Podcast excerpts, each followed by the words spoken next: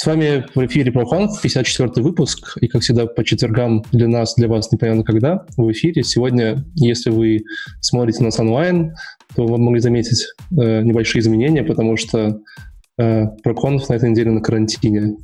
Как у вас там, ребят, дела? Леша показывает, что все хорошо. Отличные карантинные дела, ничего не поменялось. Как всегда, работаем из дома, сидим из дома, развлекаемся тоже из дома. А ты, Арина, заметила, что карантин, да? Или ты такая, Нет, что, что поменялось? Я вообще ничего не заметила. Просто заметила, что почему-то больше не стало гречки в магазине. И туалетной бумаги, и памперсов. Больно. Ну, у меня еще пока есть туалетная бумага в магазине, так что чуть что приходи. Ну да, если вы слушаете нас в подкастах и где-нибудь, где вы нас слушаете звуком, то вы сегодня могли заметить какой-нибудь небольшой, э, небольшую деградацию в аудио. Вот. Ну уж извините, как бы, понимаете, времена непростые, приходится по-разному как-то извращаться. Вот. Но, тем не менее, мы все равно с вами вместе и будем этот непростой для нас момент ну, для Леши простой, он вообще сидит, тут курит кальян, если вы не смотрите видео. Вот, для всех остальных непростой переживать вместе.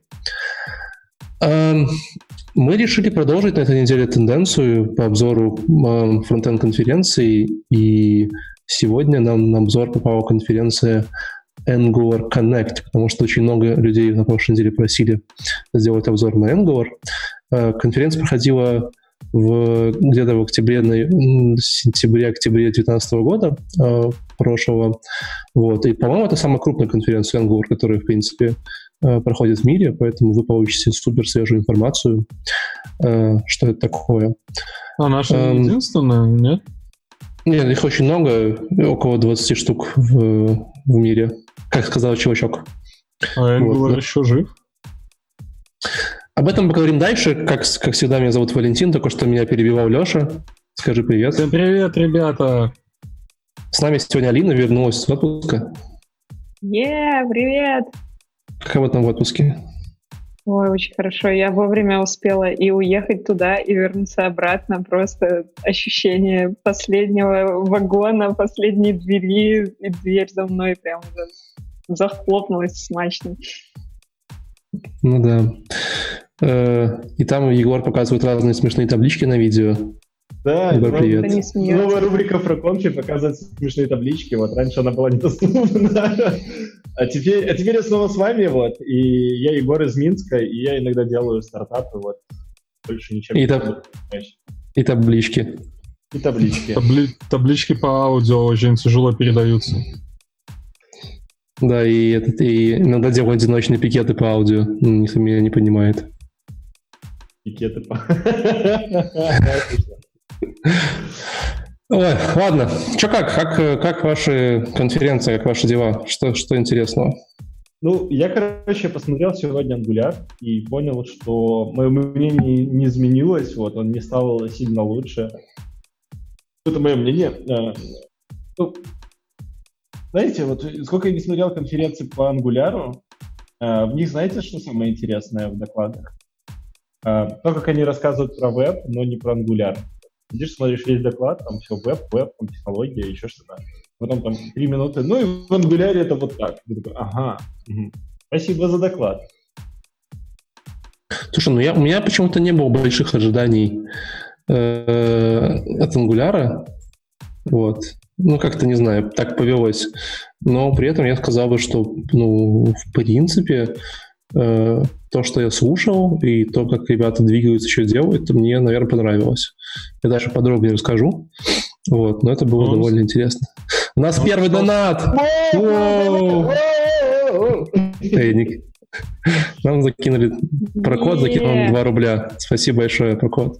Да, если, если вы смотрите нас онлайн, то у нас появилась функция э, доната в чатике. Э, можно ребятам кинуть э, пару рублей, вот, и все будут счастливы и довольны, и будут вас благодарить.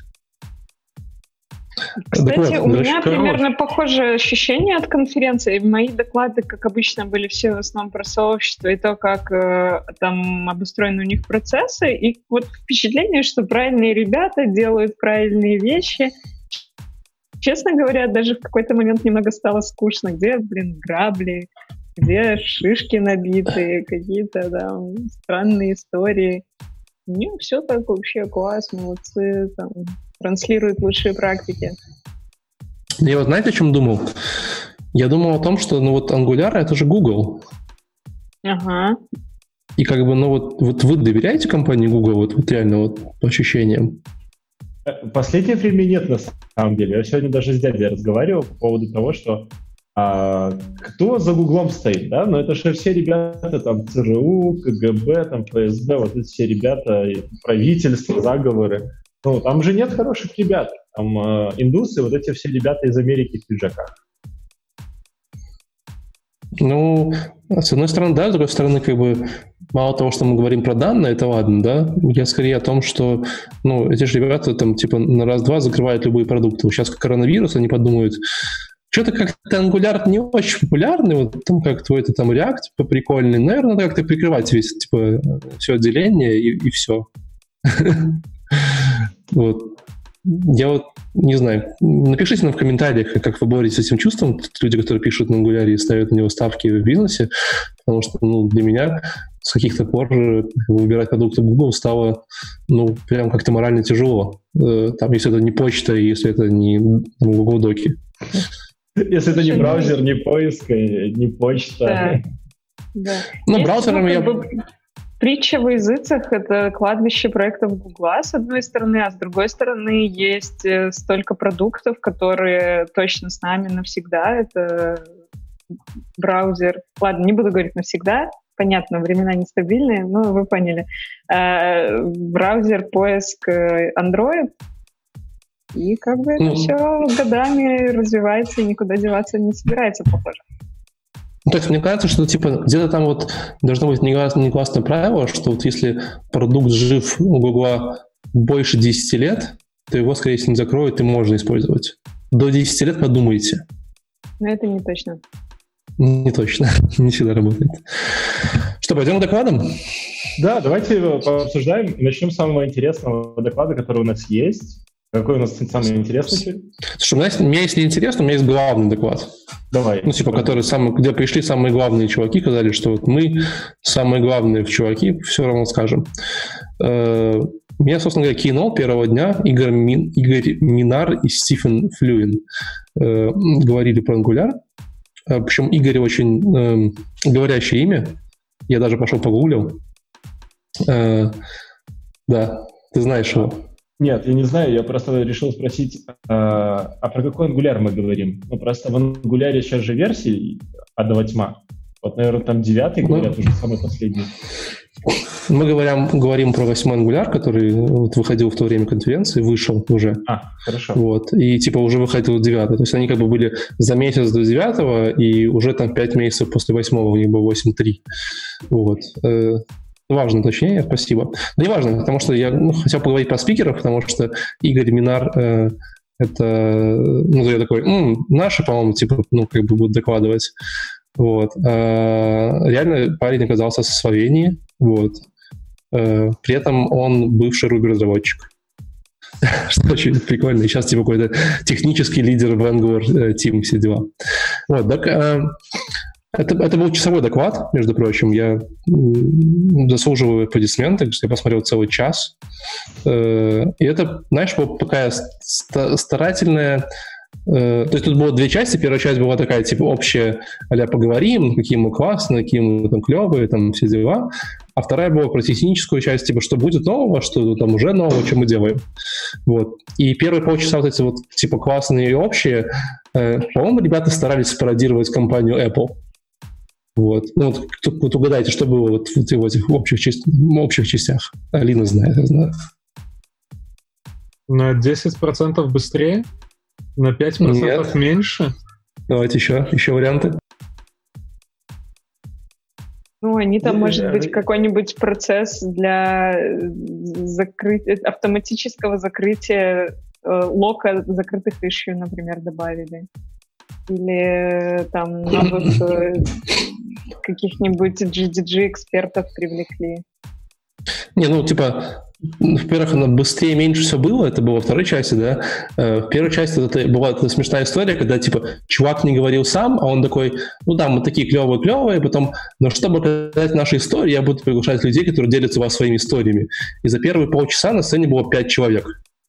То есть там выходили ребята, типа, там, из Deutsche Bank, с какого-то там, какой-то еще компании, такие, вот, мы тут использовали Angular, и он стал, типа, такой, решил нашу боль, там, типа, там, буквально вот три слайда, потом такие, ладно, еще ребята, еще ребята, еще ребята.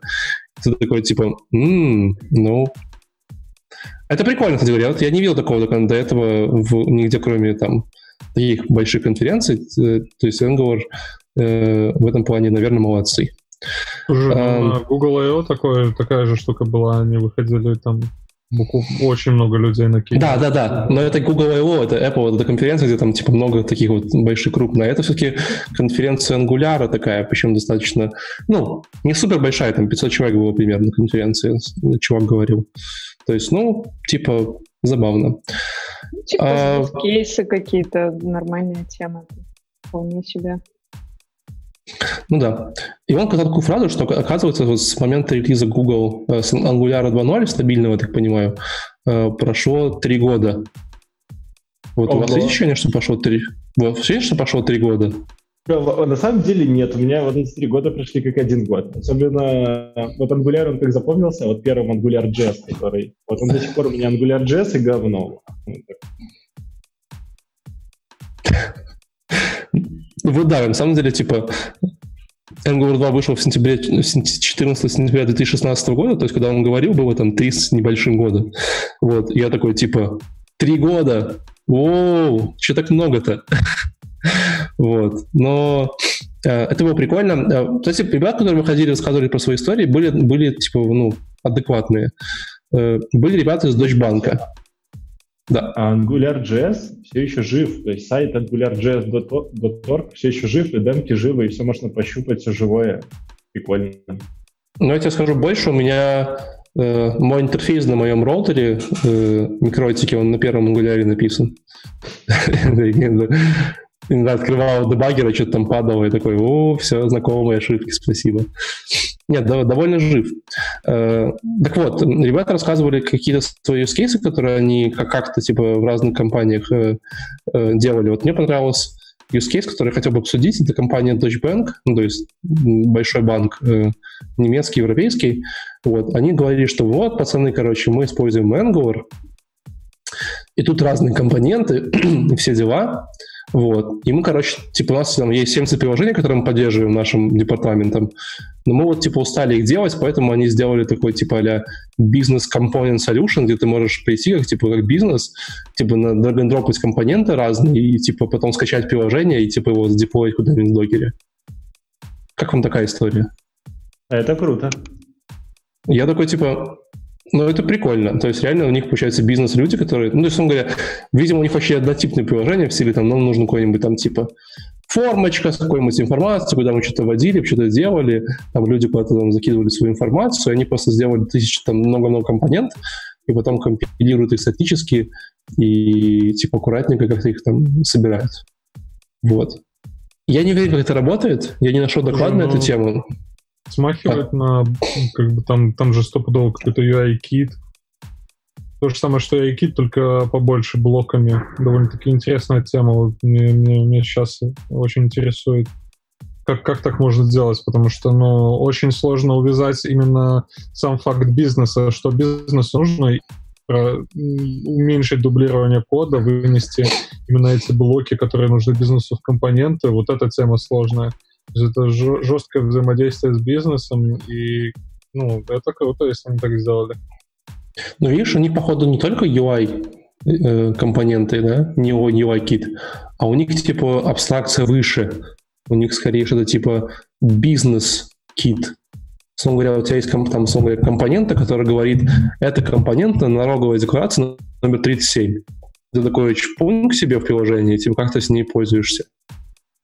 Ну, это странно. Ну, вот у, меня, у меня мечта такие лендинги начать делать, когда у тебя стандартные компоненты, ты договорился со своим там дизайнером, со своими бизнес-аналитиками, что они используют вот эти вот стандартные, не знаю, пейджи, секшены на страницах и переиспользовать это. Ну да. Э, в общем, это была типа общая часть, еще парочка штук, то, что э, в Гугле на сегодняшний день, ну, на сентябрь 2000, октябрь 2019 было 1500 проектов на, на Angular написано. Ого. Вот, э, типа, каждый там все пишет на Angular теперь.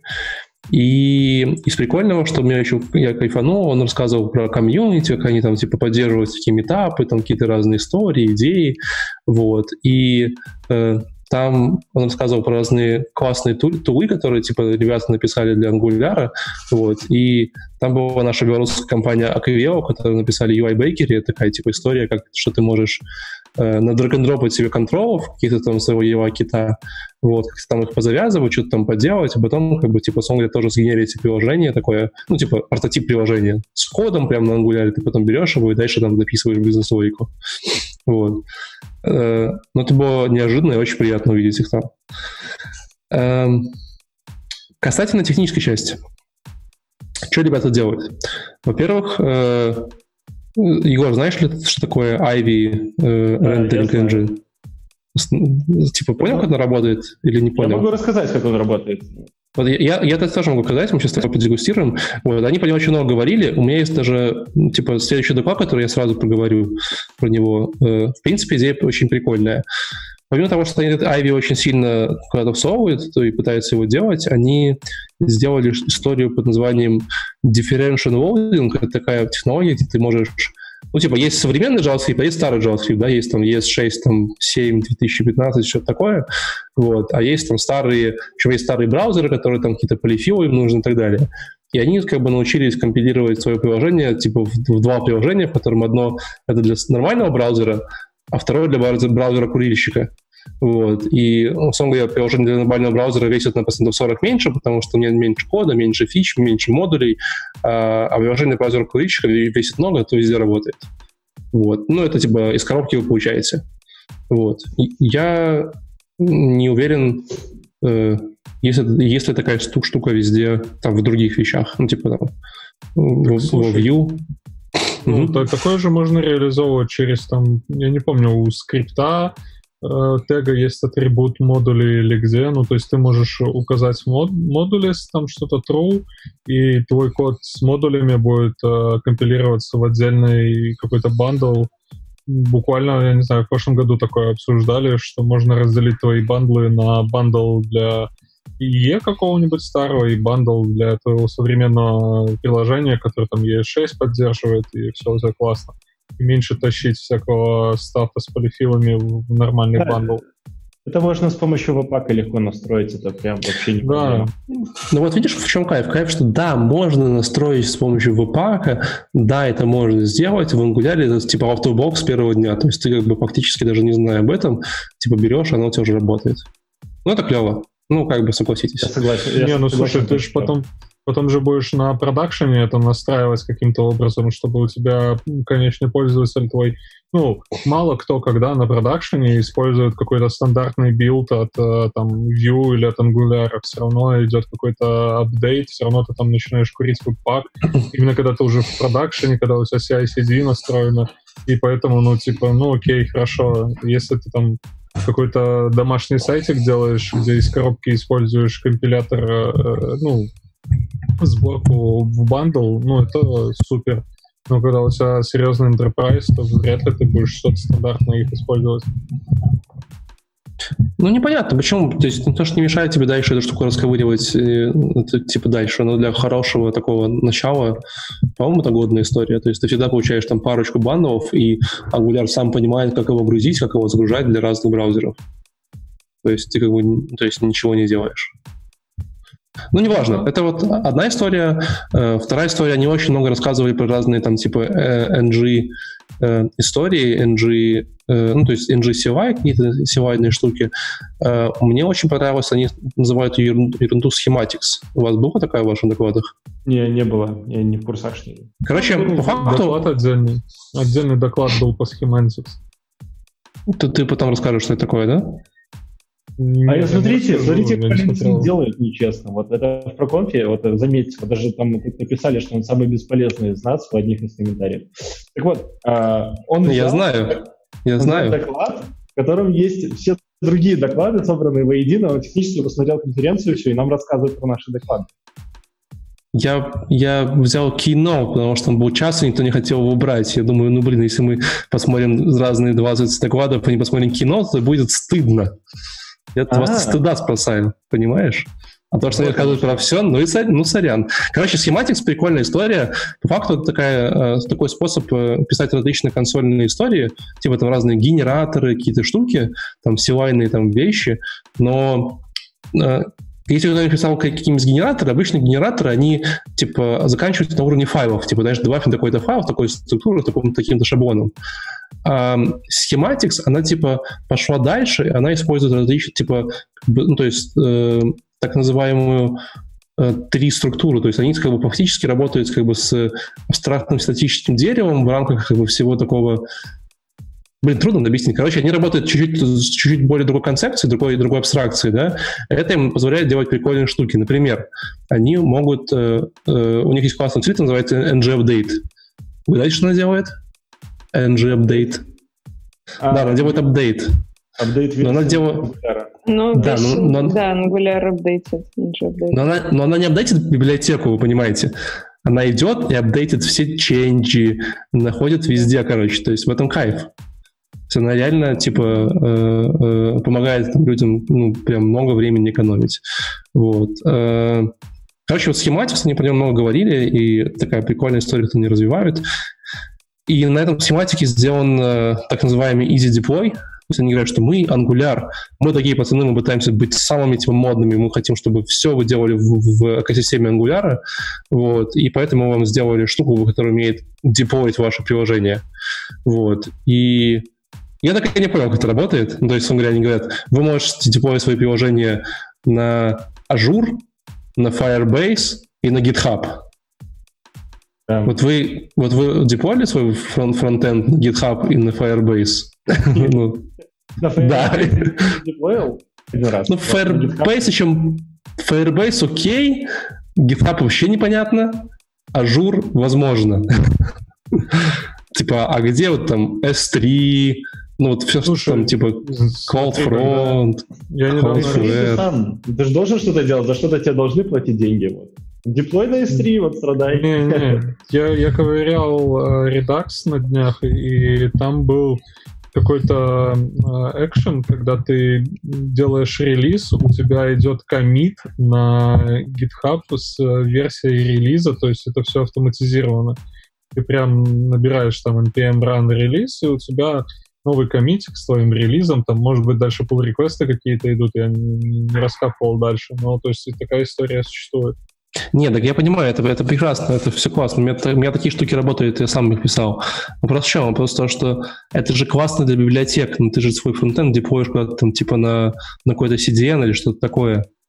То есть ну, а на какой-то сервер. Не, почему бы не пушить это все на GitHub, GitHub там запускает какой-то экшен, и у тебя пошел собираться твой CI-CD. Не, нет, не, нет, не, нет, ты путаешь CI-CD и деплой. CI-CD — это просто штука, которая может собрать твои всякие штуки, да? Они говорят, у нас есть команда ng-deploy, которую ты вот запускаешь, и она твое приложение раскатывает. Ну, Понимаешь? Ну, Обычно, то есть не, не... Да вот, типа, да, типа, куда-то куда непонятно. Ладно, и не буду долго говорить, еще последний пункт, это то, что э, AngularJS, э, они помнят, говорят, пацаны, мы с вами, мы понимаем, что вам больно, вы так долго писали свои приложения, а мы ни хера не, не совместимы с вами, все очень грустно, Поэтому мы здесь, короче, сделали какую-то маленькую херню, типа они э, сделали так, что ваш старый роутер, который в Angular е, можно пользоваться, короче, типа, в, в, типа, ну, то есть, типа и в старом Angular е, и в новом Angular е. То есть, если вы, типа, начали приводить свой Angular по кусочкам, и у вас теперь в, в старом AngularJS есть кусочки нового Angular а, то вы теперь можете между ними расшарить, типа, роутер. Ну, там, dollar location, сервис для, для, для routing а. Вот. Эм, знаете, чем самая большая проблема? Так. Ну, я писал просто на, на старом ангуляре, я тоже писал. Вот. Леша, ты писал и... на старом ангуляре? Ну да, мы портировали там одну штучку на... Причем мы портировали ее на старом ангуляре, на, на старый ангуляр. Так вот, проблема в том, что в старом Angular роутер был говно, никто не использовал его, все, все использовали UI-роутер, если я правильно помню. Вот. Э, ну, то есть, потому что ну, обычный да. роутер не, позво- не позволял себе делать частичные какие-то апдейты, ну, то есть кусочки там страницы. Он мог делать только целый роут, что ну, как бы приходилось код дублировать. Э, поэтому для кого это пока непонятно. Э, что, поговорим про Ivy? Егор, что ты знаешь про Ivy? Я про Ivy знаю немножко. Это, короче, у них такая, типа, штучка-дрючка, которая очень быстро умеет рендерить компоненты. По сути, это некий такой... Э, это как Virtual DOM в React или там во Vue. Вот, это смарт такой об, обходитель компонентов, и он как бы может правильно перерендерить. Насколько я понял, они в целом черпают идеи реально современные. Э, в моем докладе, вот давай я там сразу забегу и расскажу немножко. Я посмотрел доклад, э, где человек рассказывал про перформанс, как типа можно максимально выжить ну, вообще вот все, что можно из JavaScript, и как что-то быстро делать. В большому счету есть же вот это вот э, подход, когда ты вычисляешь хэш-сумму какого-то объекта, да, если гру- грубо говоря. Так вот, есть так называемый Bloom фильтр. Это штука, которая, по сути, говорит, твой хэш на столько-то процентов похож на тот хэш, который у нас есть. Значит, этот элемент, возможно, есть в нашем там массиве элементов или еще что-то. А, грубо говоря, это работа с возможностями. То есть мы говорим однозначно нет, и скорее всего да. Вот. Ну, не сто процентов да, а нас устраивает, что скорее всего. И, и с помощью Bloom фильтра у них настроены э, вот этот dependency injection, и все перерисовки компонентов. То есть они такие, ага, этот компонент в этом дереве есть, окей, давай попробуем его перерисовать, если он точно есть. Это первый, первая штука, э, первая часть маленькая вот этого AI. А так, это еще компилятор. Видите, в Angular есть компилятор кода. Не бабель транспилятор, который транспайлит код в другой код, да, который JSX. Ну, у меня был, у меня был целый доклад по, про эту тему. Вот, тогда давай, давай просто подключайся в дискуссию, давай сразу это все разберем. Я могу, я, я, я могу немножко себя там типа обмануть, но, по-моему, Айви это типа не, не то, что ты говорил точно, а это скорее история про такую виртуальную машину внутри ангуляра. Да, да, да, так, так она вот я просто рассказал маленькую часть, как она работает. Да, да, да. Bloom Filter — это одна из частей, как эта виртуальная машина работает. Вот представьте, есть компонентик вот такой, например, сердечко, да? Вот. И у тебя есть второй компонентик, который я сейчас нарисую, который будет, например, квадратик. Вот. И у тебя один компонент вложен в другой компонент, как-то так. И вот у тебя есть сраный э, фильтр, который вот здесь. Он говорит, о, возможно, надо обновить вот этот компонент. И ты такой, ага, окей, берем и обновляем.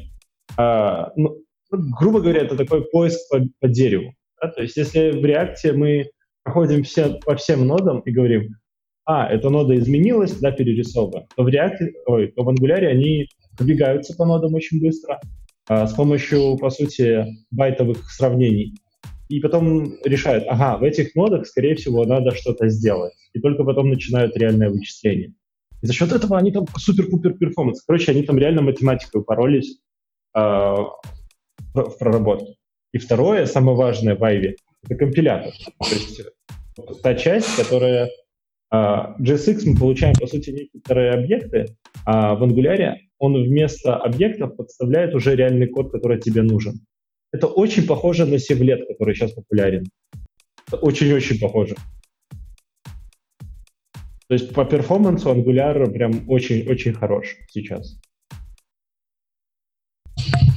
ну да, у меня на эту тему был целый доклад, я его прям потом привожу. Там девочка рассказывала ровно вот то, как работает Ivy история. Вот, и там реально они придумали такую свою маленькую виртуальную машину, похожую на виртуальную машину. То есть вы, они берут ваш код ваших компонентов и тупо его, как бы, как говорят, э, то есть они тупо его привозят какой-то набор инструкций, типа в стиле там тут будет такая компонента, срендери ее, там, там будет HTML тег, картинка, там, там будет HTML тег H1, внутри в нем будет текст, ну и такая вот история. Потом они это все классно компилируют и так далее. Вот. Слушай, ну я не слышал ничего нового. То есть Ави они же уже давно и анонсировали, и зарелизили в предыдущих версиях, по-моему. Да, все верно. в предыдущих докладах. И то, что... Это не, не ново. То, что говорят, что типа новые фичи заводят, ну, come on, так э, в React Virtual DOM уже давным-давно и нормально работает. В Vue они обновили вот на прошлой конференции, буквально можете посмотреть, мы обсуждали это. А, там node а отдельно обновляется, то есть они каким-то образом detect ят именно ту node у, которая содержит динамические данные, только за ней следит. Ты ну, совсем есть... не прав. Ты совсем-совсем-совсем не прав. Вот я сейчас открыл release note ы восьмого Angular а, и смотри, у них э, превью по файле и, и базель available. То есть только-только пощупать. Да, ты еще как бы в реальный продакшн, Ivy и Базель ты особо не можешь... Я, могу, я, я, я расскажу. Он говорил про это. Э, суть в том, что Ivy давно сделан, но они боятся... Ну, эта штука довольно, типа, ломает неплохо весь мир ангуляра, потому что такой новый рендеринг engine. Вот. И поэтому они давно его придумали, но очень долгое время работали над тем, чтобы, знаешь, библиотеки переходили на него, чтобы они были совместимы. Поэтому вот в восьмой версии они прям типа уже готовы. В девятой версии он будет opt-out, то есть ты сможешь еще какую-то историю типа отличить его. В десятой версии он будет уже по дефолту. Плюс они придумали историю о том, что, типа, если ваша библиотека несовместима с э, Ivy рендерингом, у нее есть какие-то наборы инструкций, которые она не понимает, ну, или которые не хочет понимать, то они придумали целую историю под названием NGCC, который с вашего старого э, рендеринг engine перекомпилирует ее в Ivy. Понимаешь? То есть они как бы... Ребята, а? Они, а, то есть они очень сильно думают о том, чтобы не, потому что они как бы уже один раз мир сломали, понимаешь? Второй раз шанса у них больше нет. А, и один раз мир сломал под left. Вот. Да, пока, пока один-один, короче. Вот. Э, да, ну, на этом все. Чувак закончил. Э, как бы мне понравилось, было прикольно. То есть он как бы какие-то фичи порассказывал, и что-то поржал, и белорусская компания все видел. Короче, все было хорошо. Э, Егор, ты дальше расскажешь про почему Ангор такой быстрый, или мы, правда, перейдем к Алине? На, на самом деле, я смотрел доклад, почему Angular такой быстрый. Просто вот и, история про мои доклады про Angular. Uh, я сижу, смотрю, и человек рассказывает мне, как работает uh, V8, да, как он правильно раскладывает функции, что если ты передаешь функцию объект разные схемы, как он неправильно работает, как там правильно работает пиши, ты сидишь, думаешь, ага, угу, Angular, где-то, где-то должен быть э, что-то про Angular. И вот это проходит практически весь доклад, это доклад, между прочим, почти 40 минут. Вот. Остается 10 минут, и он вот рассказывает ту историю, которую я вам рассказал про вот эти патчи, как работает бинарная сдвиги, что есть вот Bloom фильтры, вот эти вещи, и ты такой, вау, и это есть в Angular. Он такой, да, это есть в Angular, такой, вау, вау, вау, класс, класс. И самое классное, что э, человек начал с того, что он вообще э, профессиональный спикер, э, и он постоянно рассказывал доклады, эти доклады выкладывали на Ютубе, а люди в комментариях писали ему, что это за хрен такой с горы. Вот. И почему надо его слушать, он ни хера не прав, он ничего не знает, где он вообще работает и все такое. Он говорит, и после этого я задумался, что надо говорить, что я еще и разработчик. Ну, типа приходил всегда и начинал просто доклад рассказывать. Пока мы дальше не пишем докладу, короче, у меня есть два объявления. Во-первых, я только что с помощью салфеток починил, короче, пересвет на своей камере, поэтому, чтобы знали, салфетки даже работают. Второе объявление, я только... Салфетки, да. Ну, которые для соплей. Поэтому раскупили их все. Да, можно чинить свет, э, свет на камере, и тогда у тебя не будет пересвета. Такого сильного. А второе объявление в том, что я только что кинул донат на 10 рублей э, да, нам в проконф. Знаете самое грустное, что? Да. Э, у, меня, у меня сняло 3.9 доллара. Это сколько рублей? 10 рублей. Это больше. То есть все-таки, если ты донатишь в проконф, то в этом случае доллары купить можно, да? Не, не, просто, просто как бы, когда, когда ты думаешь, что ты донатишь 10 рублей, думаешь, что это 5 долларов, но тебя снимают 3,9. Я Блин, не знал, как... Подумаем про это после эфира. Что происходит? Ладно, Алин, давай, что там у тебя было? А, Валик, давай еще в конце эфира задонатим, посмотрим, сколько станет в конце эфира. Давай так, давай так и ты в этот Ребят, раз. так на, надонатьте мне на, на эти, на бургеры на завтра, на обед, ну. Меня нормально, кстати, слышно. У меня сели наушники уже, потому что целый день работы из дома и бесконечных переговоров. Они, они не справились. Я поставила их заряжаться, но все еще пока не в процессе. Не, так. Все хорошо слышно. Класс, супер. В общем, э, у меня был доклад My Journey in the Angular Team. Короче, приключения в команде Angular. Э, рассказывал его Ману Мерси. А, это программный менеджер Короче, программный менеджер Angular, он следит за тем, чтобы у них там все было классно по процессам. И, э, в принципе, весь доклад, наверное, можно характеризовать тем, что товарищ рассказывал какие-то вещи, которые казались э, довольно такими, ну, понятными, может быть, где-то там, типа, блин, ну да, как, а как же иначе, если не так? То есть э, он говорил, что нужно делать все хорошо, а плохо делать не надо, э, но э, я вот обдумывала это и пришла к выводу, что, наверное, когда делаешь какой-то подобный доклад, вот когда прошли годы, он э, начал свой рассказ примерно с шестой версии, сейчас девятая, то есть шестая версия была где-то в 2017. Вот прошло два года, и он пришел, и у них там все было где-то на коленке, в каких-то excel без каких-то конкретных э, измерений, да, вот где мы сейчас и куда мы идем, там, без нормальной проработки гипотез и каких-то там прочих вещей, процессов. Э, и сейчас они пришли вот в точку, где у них есть нормальный, полноценный там где надо канбан процесс, где надо там скрам процесс, где нужно у них там Э, баги триажатся. Ну, в общем, вроде как бы понятные нормальные вещи, но как представишь, сколько за всем этим э, стоит работы, да, то есть Angular — это, ну, вообще не маленький проект, это такой прям огромный проект с кучей контрибьюторов, кучей э, issue тикетов, э, зависимостей и всего прочего. И вот в этом, наверное, какая-то с одной стороны, сложность сделать такой доклад, а с другой стороны, э, ну, а вот по-другому ведь не скажешь. Ну, там, было вот никак, а стало классно, а что для этого надо делать? Ну, выделяйте 5-10% времени проекта на то, чтобы закрывать технический долг окей, проще сказать, чем сделать. Кто-нибудь пробовал когда-нибудь выделять 5% рабочего времени на то, чтобы не накапливался технический долг? Поднимите руки. Я это типа каждый... что такое технический долг. Что, что? Такое? У меня нету долгов. Я, я только долгов, недавно узнал, что...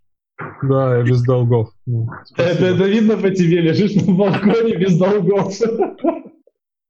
Я вот думаю, вот бывает же технический долг, а бывает технический кредит, там, типа, да, дебет. Да, вот ты, ты видишь Егора и Лешу, они, наверное, кредитуют технические кредиторы.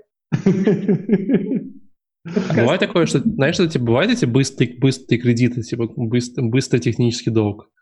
Ну, то есть, да, могу, могу, не, могу немного одолжить технического. Так, так и получается, типа, давайте сейчас быстренько вот это вот закроем, чтобы что-нибудь, а потом с такими процентами приходится возвращать, когда на этом уже наросло, что ого-го. Обычно так и бывает. Ладно, в общем, целое, в целом представление о докладе я вам, наверное, создала. Ну, давайте просто пару каких-то примеров по конкретике. А, вот то, что сегодня уже начинал говорить Валик, да, что в апдейте Angular а, апдейтится не только сам фреймворк, но там апдейтится еще куча всяких каких-то дополнительных вещей к нему. Он упоминал, докладчик упоминал о том, что в любом стандартном полноценном апдейте у них также будет апдейтиться RxJS, TypeScript и Zone.js. Кстати, вот что такое Zone.js, я вообще первый раз слышу, извините. Я погуглю. А, да. А, и бывает так, что было, была у них ситуация, когда они столкнулись с проблемой, при том оказалось, что э, проблема с памятью оказалась то, что проблема была вообще не у них, а как раз-таки вот в том э, V8, про который рассказывал сегодня Егор.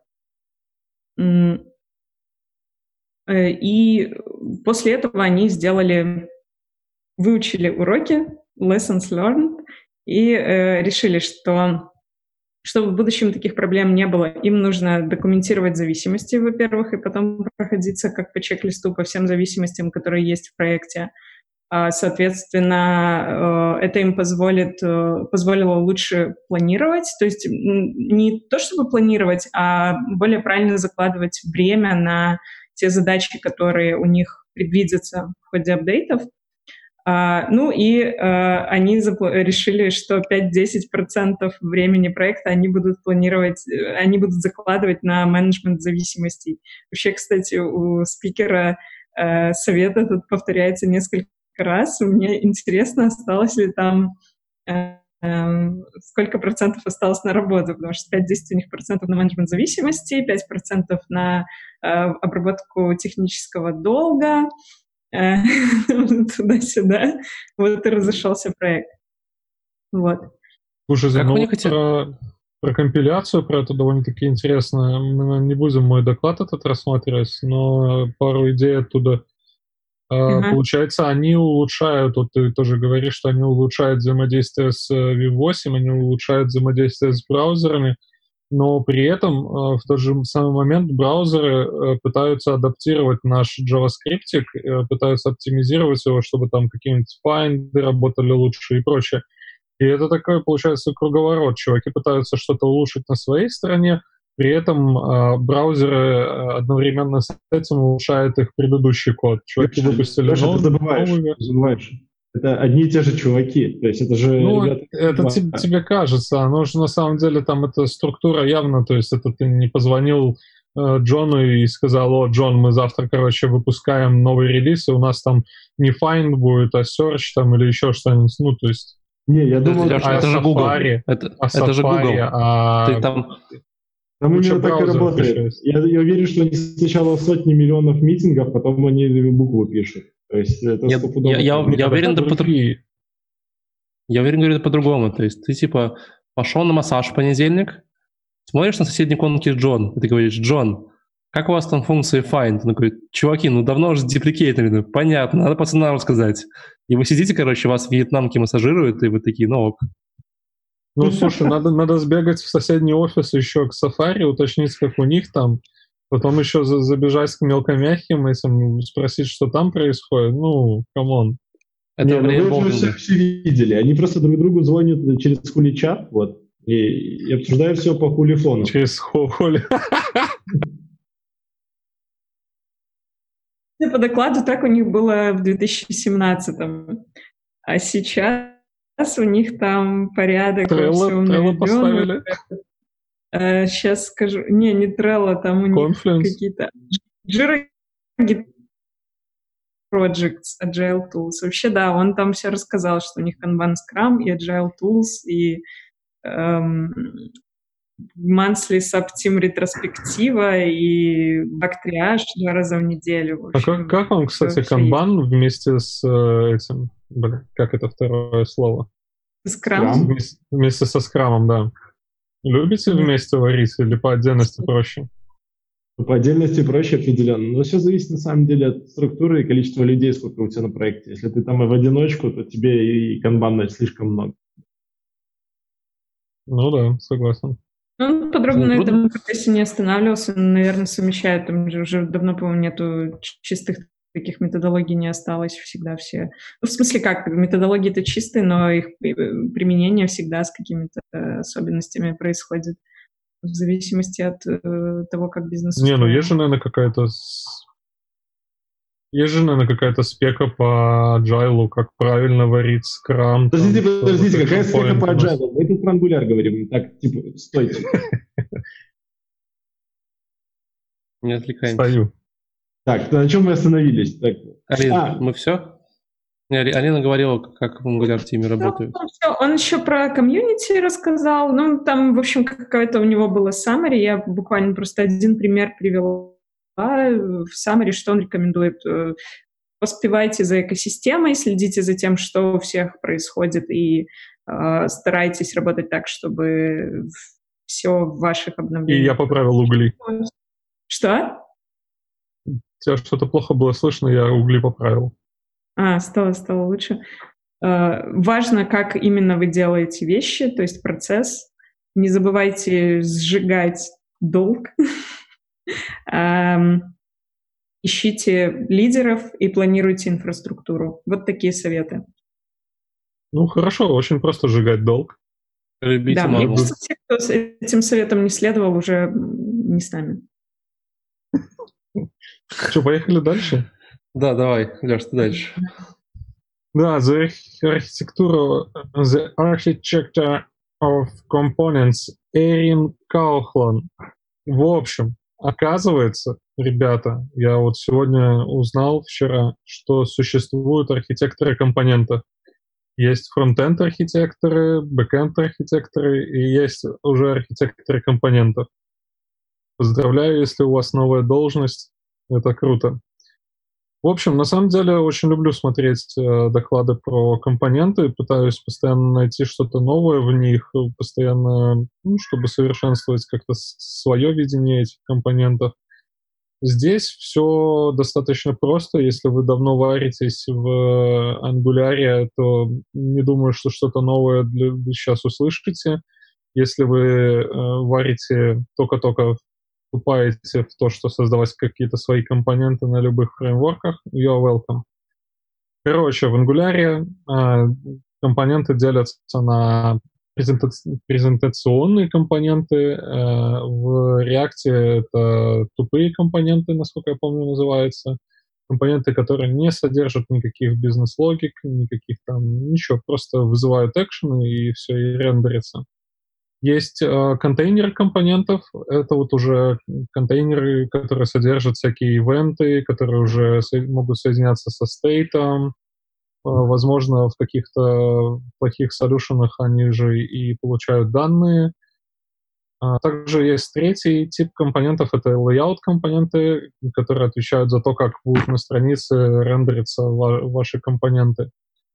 Ну, на самом деле, для тех, кто делает компоненты, по-моему, ничего нового в этом. Ну, возможно, я никогда не думал про layout компоненты как про layout компоненты, я но то, как то, тот пример, который она показывала с Google Аналитикой, а девушка из э, этой темы, а, ну, там действительно там нужны отдельные компоненты, которые будут отвечать за то, как, как именно твои тупые компоненты будут размещаться на странице, как они именно будут рендериться. А дальше важный момент — это стейты. Какие есть стейты у Angular? Мне кажется, здесь есть что-то новое. А, в тех же реактиках и Vue, по-моему, совершенно по-другому. Там ты подключаешь state машину, у тебя есть uh, state компонента, это в реакте без проблем. В Vue не знаю, что, как, как это называется, это просто, наверное, переменные реактивные эти. А также есть uh, state uh, страницы, и есть э, state приложения всего. И когда вы генерите какие-то компоненты, нужно понимать, э, какой именно state вам нужно использовать в том или ином случае. А, также рассказала про способы, как можно влиять на э, ваших компонентов. Вот здесь начинается моя, ну не то чтобы боль, я изначально, когда варил на втором ангуляре или четвертом, я уже даже не знаю, какая там версия была, 2 плюс, в общем. А для меня было болью смотреть на, на разработку через э, парадигму сервисов, что у тебя для того, чтобы там организовать какой-то общий поиск по сайту, тебе нужен там не просто какой-то компонент, который будет взаимодействовать с твоим, с твоей state-машиной там или с твоим верхним уровнем компонентом. У тебя ты должен отдельно написать там сервис, э, который будет уже разруливать. Вот, этот, вот эта парадигма ангуляровских сервисов, наверное, когда ты пилишь большой enterprise там, или когда ты пилишь Angular, да, это важно, но ну, как бы во всех остальных там, мне, мне сложно это дается. А, даже не дается, а ну, как-то противненько писать эти сервисы. Дальше есть state management, это, насколько я помню, я не помню, как называется, это, как я понимаю, RX, что-то там, RxMG, что-то, RX state. А, также прикольно то, что она сюда же занесла. NGRX. NGRX, вот, да. Также прикольно, что она сюда занесла роутинги и урлы, что, по сути, это, ну, я даже не рассматривал это как э, а, как это, обмен данными между компон- компонентов, это участвует где-то у тебя в роутинге, ты там передаешь какую-то ID-шку, и там же где-то в роутинге это все можно и похоронить, там, вызвать какую-нибудь функцию, которая проапдейтит твой стейт там и прочее. Здесь она выделяет это в отдельный пункт. А, ну и стейт компонентов, понятно, он у, у, у всех есть.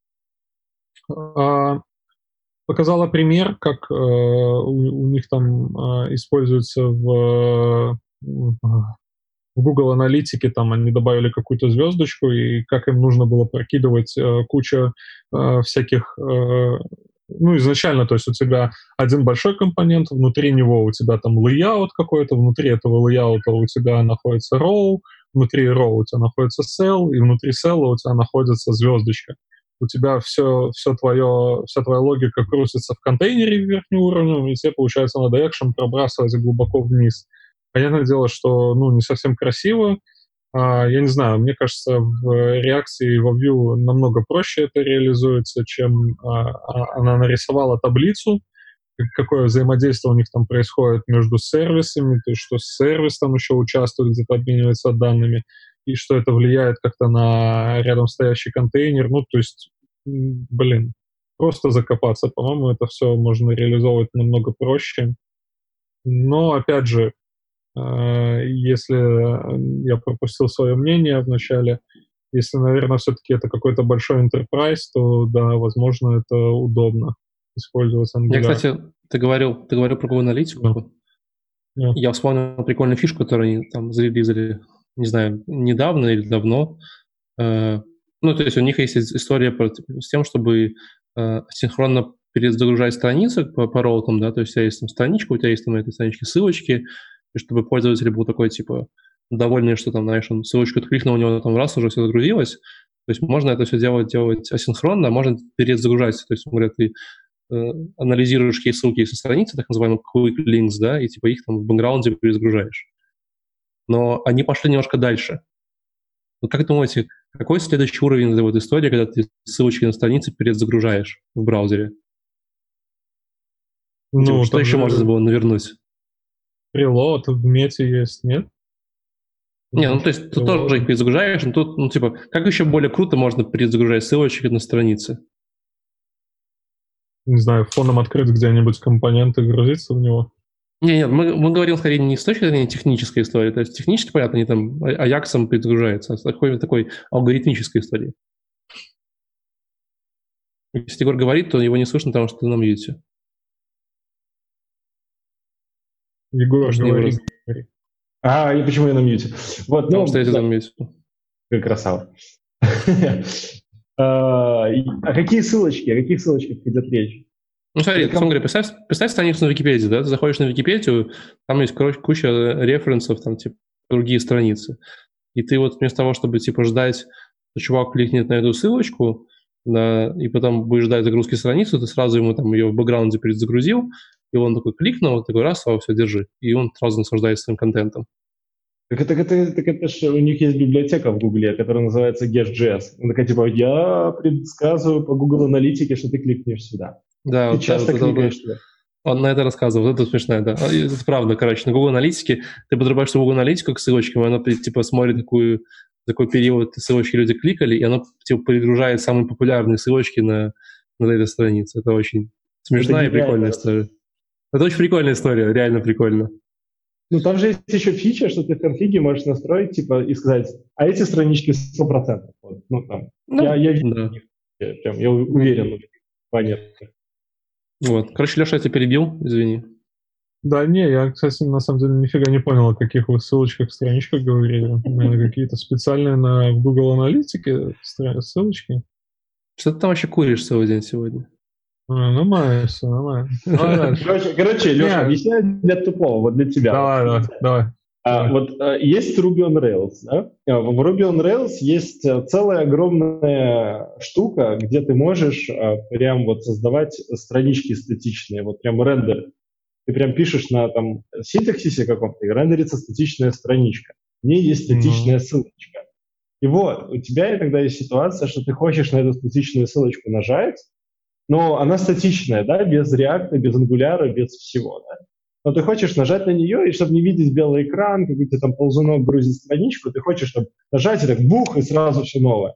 Вот. А в Ruby on Rails там ребята не тупые сидели, и они, короче, придумали такую штуку и назвали ее Turbolinks. Ты, короче, подключаешь ее, такая библиотека специальная, она, короче, а, ты наводишь на страничку курсор, в этот момент наведения курсора на ссылочку статичного странички да, идет запрос на сервер, говорит, бля, чувак сейчас точно кликнет, он уже очень близок к клику, вот, давай-ка мы сервера уже статику загрузим. Он забирает страничку со статики, следующую, на которую ты хочешь типа нажать, и уже ложит ее в кэш. Когда ты нажимаешь на страничку, он делает prevent default, ссылочка не отрабатывает, но вот эта закэшированная херня вставляется тебе в бади. Таким образом, ты типа в реал-тайме... Так вот, да, ESGS пошли похожим образом, но немножко дальше. Они такие, ты наводишь на ссылочку, и они такие, блин, но по аналитике вот эту, на эту ссылочку наводят часто, а после этого еще и кликают. Давай-ка мы сразу сервис-воркерами тебе там подгружаем кэш эти все страницы, ресурсы, файлы и все что Come on, я это слышал уже пару лет назад, не? Что так вот это турболист, это вообще там, наверное, лет 10, может, 15. это старая тема. Круто, круто.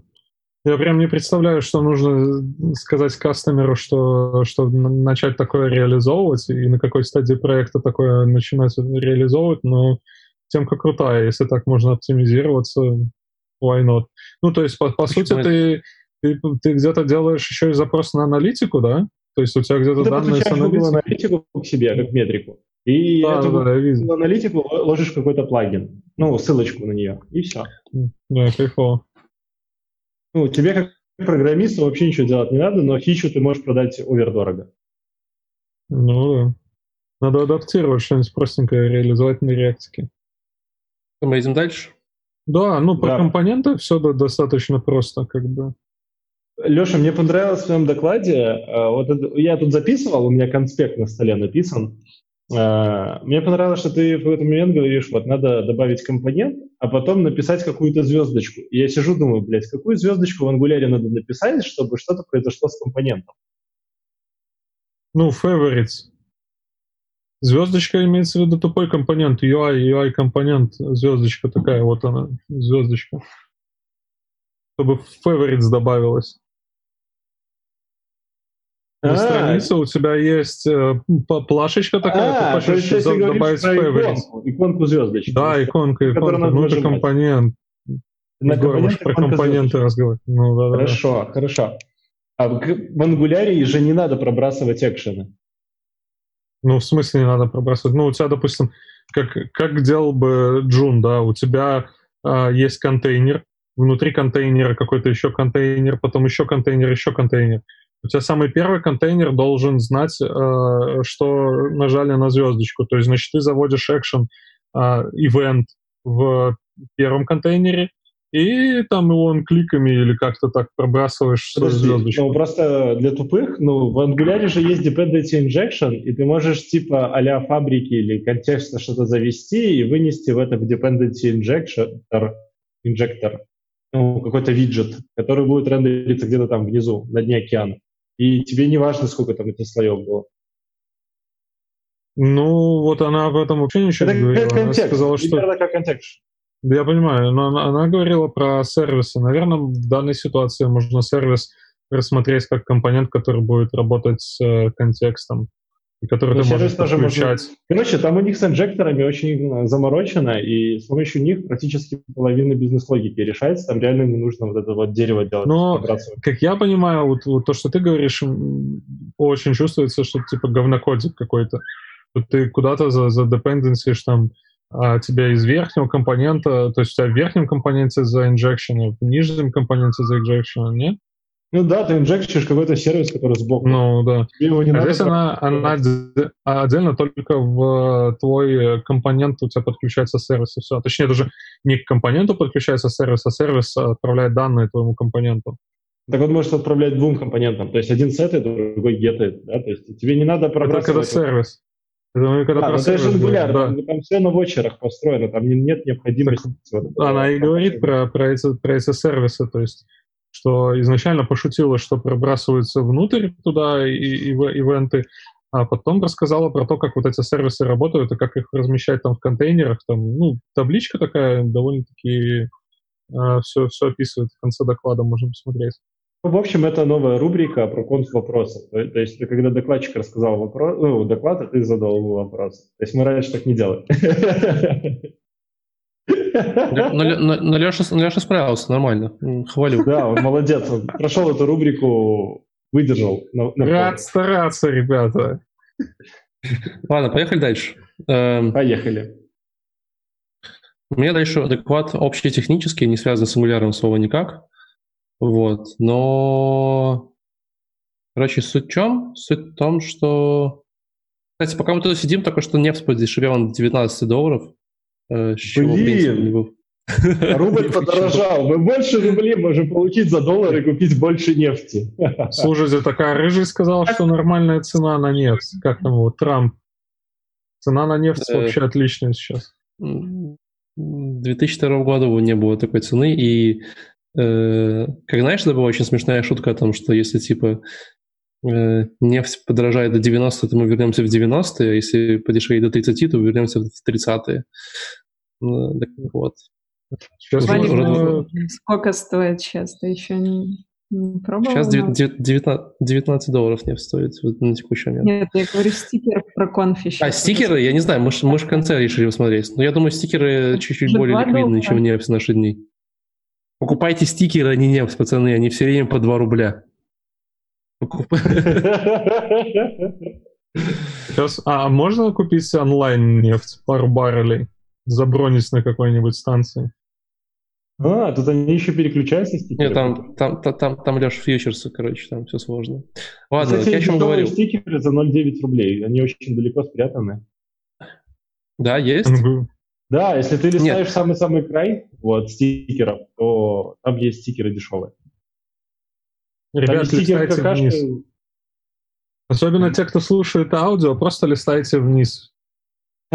Ладно, давайте дальше. То есть у нас все-таки Angular, мы все-таки хотим сделать хорошо, потому что люди, ну, ну, нам накидали говна за выпуск про Vue.js, что мы не посмотрели Angular. Вот мы решили его посмотреть, и мы так будем делать со всеми фреймворками, на которые нас накидывают. Вот. Таковы правила про код. Это, это была угроза или что это? Да, мы посмотрим все. Фантазии Егора. Ладно. Короче, у меня, у меня доклад про, э, как называется, про очень актуальную тему. Доминик и, Доминик и Ури, э, двое ребят, парный доклад, об этом поговорим чуть позже, говорили на тему того, э, называется It's Alive Machine Learning Writes Your Code, то есть, типа, оно живое, э, отсылочка к Франкенштейну, э, Machine Learning пишет ваш код. Вот вы, пацаны, короче, боитесь, что вот вашу работу заберут и алгоритмы будут писать ваш код? Я буду рад, если мою работу заберут, и алгоритмы будут писать э, код лучше меня, потому что на самом деле я вот смотрю и думаю, блин, я вот хочу архитектуру сделать, мне как-то похер, как там код написан. Не, ну подожди, подожди, лучше тебя-то, в принципе, несложно писать, вот мне лучше Леша интересно мнение. Я только, только в телефон начал смотреть там что-то ну, про коронавирус. Короче, Ой, пока Леша телефон, я вообще плюсую. Я тоже за то, чтобы алгоритм начинал наконец уже делать мою работу. А, я верю в то, что пока алгоритм делает мою работу, у, меня и, в общем-то, у всех всего прогрессивного и менее прогрессивного человечества будет шанс а, загорать, пить пиноколаду или что там кто-то любит пить. Подождите, подождите. Все, я, я, я, я в контексте, ребят. Я, я понял. Леша, ты боишься, я что... Невозможно. Будет? Ну, то есть это, это идеальный мир, да, но а, невозможно уговорить всех дизайнеров думать в, в одном направлении, всех бизнес-аналитиков везде ставить плюс. Подожди, Леша, Леша, минусик. ты забываешь. 42 год. Можно заставить всех дизайнеров э, ну, рисовать правильно, избавившись от всех других дизайнеров, вот, грубо говоря. Бля. Минутка нацизма в подкасте. Но, но, но, вы, но, вы же, но вы же видели эту историю о том, что там разных там ходят тулов, типа от Microsoft, когда ты выходил, когда ты типа рисуешь прототип на бумажке, потом, типа, там, фоткаешь его, он тебе раз такой, типа, HTML выдает. Да, да. И это, это я вот жесть. Я, буква... я буквально в прошлый четверг проверил четыре разных, короче, солюшена на эту тему. А тебе короче, было не... время? Ну, мы сидели Все на нашем внутреннем, внутр... внутреннем этапе в компании, мы даже, по-моему, до три штуки поковыряли разных. Просто было интересно поковырять. Все такое говно просто, типа, ты рисуешь просто тупо там два, два текстбокса там, и кнопочку, и это никогда не два текстбокса, это что угодно просто, типа там аватарка, картинка, это никогда не два текстбокса, просто. То вот. есть не скоро мне еще попивать чаек, да, глядя на то, как алгоритм чистит mailbox. Я по этому алгоритму даже, даже, даже не доверил бы, знаешь, в очереди за гречкой стоять, потому что как бы типа Я четыре года назад пытался э, bundle из э, Dreamweaver проапдейтить в чистом HTML и CSS. Это жесть, ребята. Это адище просто. Леша, Сделать это адаптивно. Э, первым, кто пытался решить эту проблему, это же были ребята из Adobe. Они написали Dreamweaver, Dreamweaver, это который я вот увидел, такой, типа, все, это будущее. Вот просто вот так вот натягиваем, накидываем пару кнопок, button, и все, вот он сайт, вот он веб, вот он...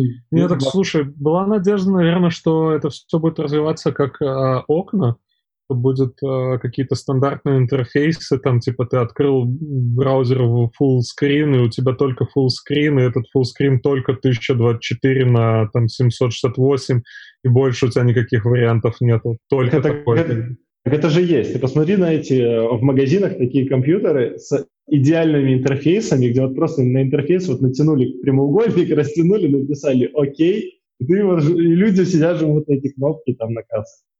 Ну, я вас расстрою. грязный. Я вас расстрою. Я конспект но...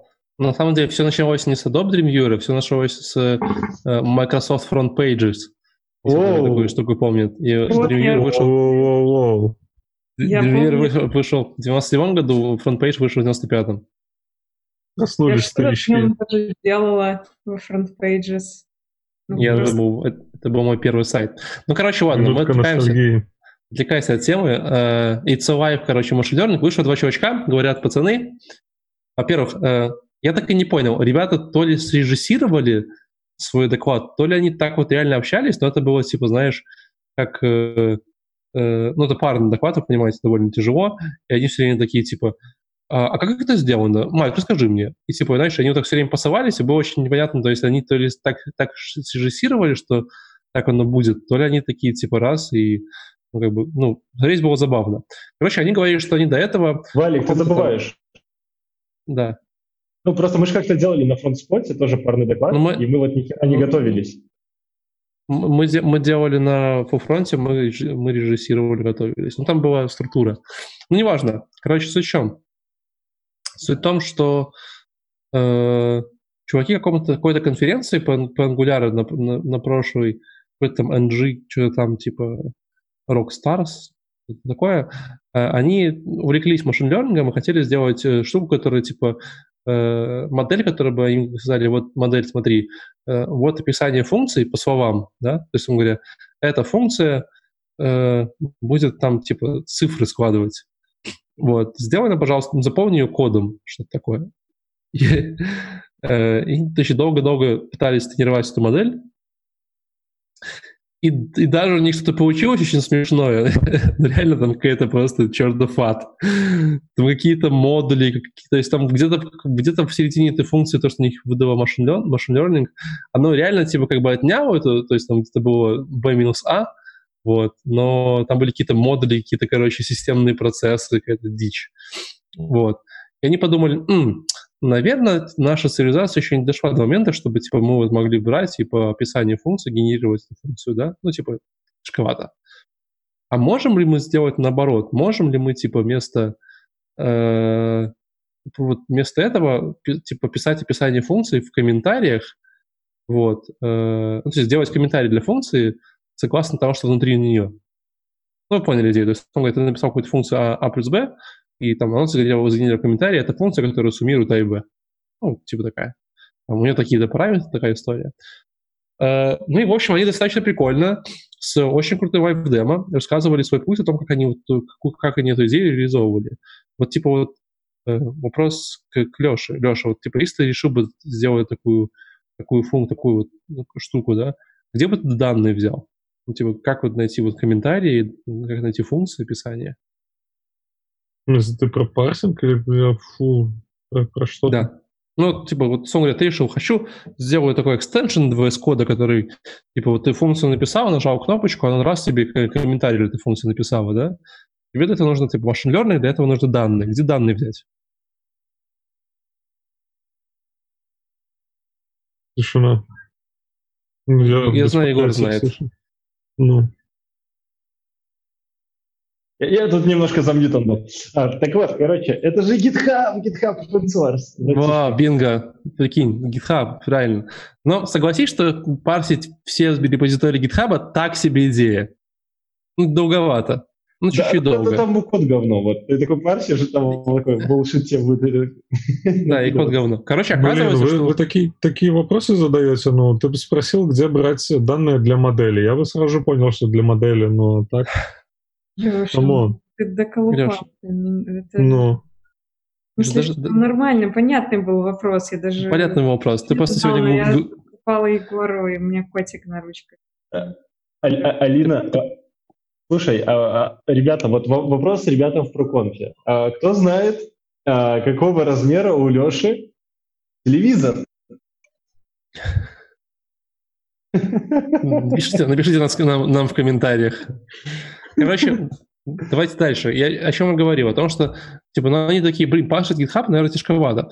И оказывается, есть прикольная история, оказывается, есть Google BigQuery называется. Это такое, короче, место, где вы можете, где Google уже сложил огромное количество данных, в том числе код многих проектов, вот, и вы можете просто написать такой SQL, который вам вернет огромное количество, типа, такой CSV-шку, типа, с данными по коду. Вот я прям такой, м, офигенно, потому что я помню, на каком-то хакатоне мы хотели делать что-то похожее, и мы реально парсили GitHub, и это было грустно. А тут типа Google раз, два и готово. Короче, BigQuery называется э, штука. Ну и, в общем, они долго делали, они прям реально классно показывали, как они тренировали модель, как они, типа, там, всякие штуки делали. Они показали, как писать, они прямо вот в Vive показывали, как писать экстеншн для VS Code, там, как они там генерировали ее, вот. Ну и, в общем, э, в итоге э, они это все залили, задеплоили. Это очень прикольная история. Знаете, как чувак, типа, э, ну, то есть, когда вы в лайфкоде сейчас, то вам нужно какие-то функции писать, там, типа, как-то их копировать куда-то или что-нибудь. Вот, вот как вы это обычно делаете или видели, как люди это делают? Как типа, обычно люди вот в лайфкоде делают? Не, не лайфкожу. Егор в лайфкодит. В презентационном режиме? Ну да, то есть, типа, ты открываешь редактор, тебе нужно там кусочек кода 20 строк, как это написать или вставить. Что делаешь? Короче, ребята, я рассказываю смешную историю. Я как-то на Holy Jazz выступал, мне надо было лайф-кодить, а я понял, что я не смогу. Мне сказали, типа, у нас нет интернета, все такое. А, мне, а я знаю, что ты сделал. Я, короче, записал ролик 4К, вот. Всего экрана. Надо было же стукать стукать по, по клавишам ты забывал. Что, ты просто на паузу нажимал или типа такой... Не, я просто наложил руки типа на бок и делал вид, что типа что-то там стукаю, и запускал ролик на Это подход. Нет, так, а, а, в чем, а в чем проблема, Валик? В чем подвох твоего вопроса? Я, так ну, То есть, я, я иногда, короче, я когда только начинал, Извини. Говорю, когда я только начинал, я иногда просто печатал какой-то финальный код на бумажке, его набирал. Ну, то есть тебе нужен какой-то second screen, потому что ты же свой экран показываешь людям, и как бы и копировать mm-hmm. с какого-то второго экрана тяжело. Вот. Но а чуваки сделали тоже... Да, чуваки сделали прикольную штуку, они типа просто вбили сниппеты себе в VS Code, просто писали там типа сниппет 1, сниппет 2, сниппет 3. и типа просто им так раз вставляли списки кода. Э, ну, было забавно. То есть хороший, какого типа трюк для того, чтобы в лайфкоде вставлять нужные куски. Uh, в общем, они тренировали свою модель, пытались генерить э, какие-то какие uh, комментарии, и там была какая-то функция, и там комментарии были какие-то супер упоротые, в стиле, там, знаешь, типа, эта функция, я даже скажу, эта функция удовлетворяет условия функции, когда эти все э, переменные вызываются ошибки пока что не, не бесконечность. Ян, искусственный интеллект Ян. да, да, да.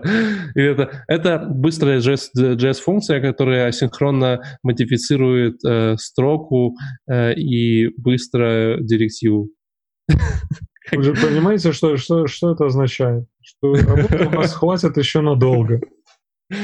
Ну, если экономика будет в порядке, то, наверное, да. И, и у Леши квартира станет больше, чем просто балкон. Кстати, кстати, ребята правильно ответили в комментариях на то, какой у Леши телевизор. 55 дюймов, все хорошо. Да, все верно. Все правильно. В общем, а, они пришли к выводу, что это... Еще можно угадывать. Они пришли к выводу, что это интересная штука, интересная задача, они будут уже не работать, но пока что, типа, очень сложно, и это все сделать, это непонятно как. Но я вам советую посмотреть доклад, потому что он реально забавный, если вы там хотели еще такое сделать, просто как ребята шли этот путь, и они достаточно прикольно между собой общаются и разговаривают. На самом деле, апогеем вот этой всей штуки стал очень клевый плагин для VS Code. Вот. Ну, я просто тоже знаю, знаю немножко эту историю. Э, ребята тоже спарсили там адовую тучу кода на GitHub по JavaScript и сделали э, Auto-Intelligence Autocomplete. По сути, они пофильтровали все, что тебе обычно на определенных объектах под, подкидывают какие проперти и начали выводить топ того, чего тебе, в принципе, могло бы быть нужно. И типа идея в том, что у тебя нейрон потихоньку запоминает, что ты пишешь в проекте, и начинает тебе еще лучше подкидывать туда наверх проперти. Ну да, это прикольный плагин, он, он давно уже есть. Я даже пробовал. Короче, в, про Angular было что в докладе вообще? Ну что так за Angular прям? А, ну, там было название конференции Angular Connect. А, все. Не, они вообще рассказывали какие-то истории про Angular, но это было типа настолько вот далеко, типа насколько это может быть далеко. Вроде они использовали э, Angular, чтобы писать э, extension для э, кода, что-то такое. Где-то там сбоку где-то прикрутили. В общем, это хорошая идея для выступления на всех конференциях. Ты пишешь какой-то доклад, и в конце чуть-чуть там Angular или у тебя примеры на Angular или на чем-нибудь. Просто можно keywords вставлять Angular. Гуляй. Ну да. За Егором пришли, по-моему. Его да, сейчас по будут в карантин забирать, скорее всего. Да, вот он палец был, кстати, черный. Я тоже про карантин подумала. Он, и он до этого камеру лизал, между прочим. Я как бы, типа... Да, да, да, все. Я теперь чихаю. Ладно, на самом деле Егор был дальше, но раз Егор у нас отвалился, то Леша нам расскажет про NGRX. Расскажешь же? Воу-воу-воу. Слушай, про... тут не совсем про NGRX. Следующий доклад Quantum NGRX Facades Сэм Джоли. ну, на самом деле, что интересно, на самом деле все остальные мои доклады, которые вот, там их два осталось, всего два, э, это фан, просто фан. Чувак, который рассказывал следующий доклад, он, вот этот доклад, он живет на ферме, у него есть куры, и помимо кур у него есть две ламы. Просто он показывает фотографию, на это просто мега чувак, который дома содержит вот просто для фана. Что разводить для фана? Вот я черепашек развожу. Слушай, а лама отстой, но... альпаки крутые. А что это такое? Ты никогда не видел альпак? Погугли, альпака. Альпаки — это просто любовь. Это те, которые ламы в шляпах. Смотрел мультик про лам в шляпах? Нет. Круче, чем панды? Альпаки, по-моему, альпаки круче, чем панды, но объективно говоря. Я голосую за альпак. Я, я, бы сказал, я бы сказал, что альпаки — это такая смесь э, овцы и жирафа. Если можно. И пуделя. Вот. А видели, пуделя, да. улыбаются альпаки? Это так смешно. Да, да, да. Короче, погнали про фасады. На самом деле, парень показывает, как а, пользоваться фасадами, а, зачем фасады, когда на его примере это когда кастомер постоянно приходят и просят внести какие-то улучшения в код. Он это рассказывал на примере CERN, что у тебя там есть э, твой этот андроидный коллайдер, и ты хочешь э, там какие-то данные из него получать, как-то их обрабатывать, и твой кастомер постоянно хочет каких-то улучшений. И чтобы не копипастить э, код постоянно, а, можно пользоваться фасадами. Простой обычный паттерн из, э, по-моему, четверки, не помню, как что там за четверка это. А, Я, наверное, не буду углубляться в суть доклада, можно посмотреть. Это на самом деле не, не особо... Ну, мне кажется, это прям ангулярская движуха. Я единственное, что хотел бы отметить, что не кажется ли, что ангуляр, он как-то все усложняет? Ну вот э, фасады, там, сервисы. Это все притянуто же, как я понимаю, из мира ООП языков, из мира C, из мира Java, и в фронтенде мало кто задается, то есть я давно не слышал, чтобы на собеседованиях спрашивали про паттерны проектирования, э, паттерны программирования на, ну, вот такие там фасады, типа. Кто-нибудь там ходил по собеседованиям, спрашивают про ООП, фасады, как исследования писать? Раньше спрашивали, сейчас уже меньше. И я думаю, в .NET все еще спрашивают. Не, ну про Java это понятное дело, что... Ну, на самом деле, мне кажется, пик вот этих э, паттернов, он чуть-чуть спал. Ну, на бэкэнде окей, это можно спрашивать, но про фронтенд, когда ты там... Только, только в Angular я слышу слово фасад, больше нигде такого а, ничего не слышал. Еще, еще спрашивали, наверное, в Яндексе. То есть, вот, там спрашивали про всякие паттерны, просили алгоритм какой-нибудь написать. Что такое? Я не понимаю, чем тебя смущает. Ну, типа, ну, спросили, и что? Ну, ну Леша не, не, знает, не просто спросили. Типа, ну, не знаешь. спросили, а просто ты, когда разрабатываешь фронтенд, то есть, ну, ты не задаешься вопросами, там, будешь ли ты сейчас пилить фасад или сервис, если ты не разрабатываешь на ангуляре.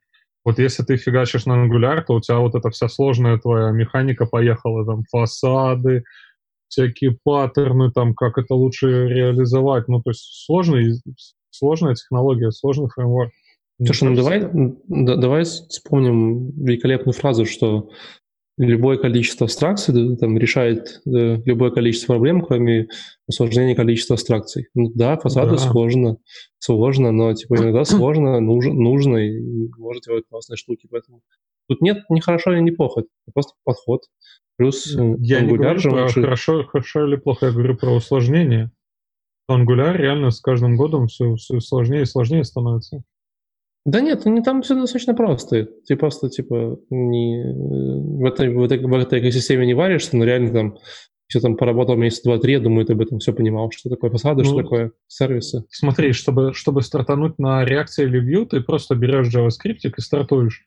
Чтобы стартануть на Angular, ты уже берешь не JavaScript, который ты там, допустим, где-то выучил, а ты берешь TypeScript, начинаешь понимать, как там а, все тайпинги эти происходят, и как Егор говорил, и как было в докладе про компиляцию, а, когда чувак э, расписывал, э, как, как, как происходит э, компиляция в конечный bundle, как это все работает, у них в середину этого процесса вставлены их два, ну, сервиса назовем их, которые анализируют код и которые как-то создают там свой, свой какой-то mapping property, то есть а Angular это не просто TypeScript, у него, вот как э, Егор сказал, э, отдельный э, компилятор, то есть это не через Babel ты прогоняешь или там как там TS в паке TS, TS Loader, а это их отдельно написанная штука, которая там по-своему работает с этим. То есть это отдельная технология от TypeScript. И, то есть тебе не просто нужно уже TypeScript знать, а ты должен знать, как именно TypeScript работает у них, как он там компилируется у них. Да не, Леша, ты сгущаешь краски. Я думаю, чтобы работать с ангуляром, ты достаточно заходишь на какой-нибудь код сэмпл, копируешь кусок ангуляра, вставляешь себе, и он работает. Ну, мы говорим, ну, опять же, когда ты разрабатываешь приложение, а не когда ты его копипастишь. Заходишь на вот это, как Stack Overflow, копируешь кусочек, вставляешь себе, и опять же все работает.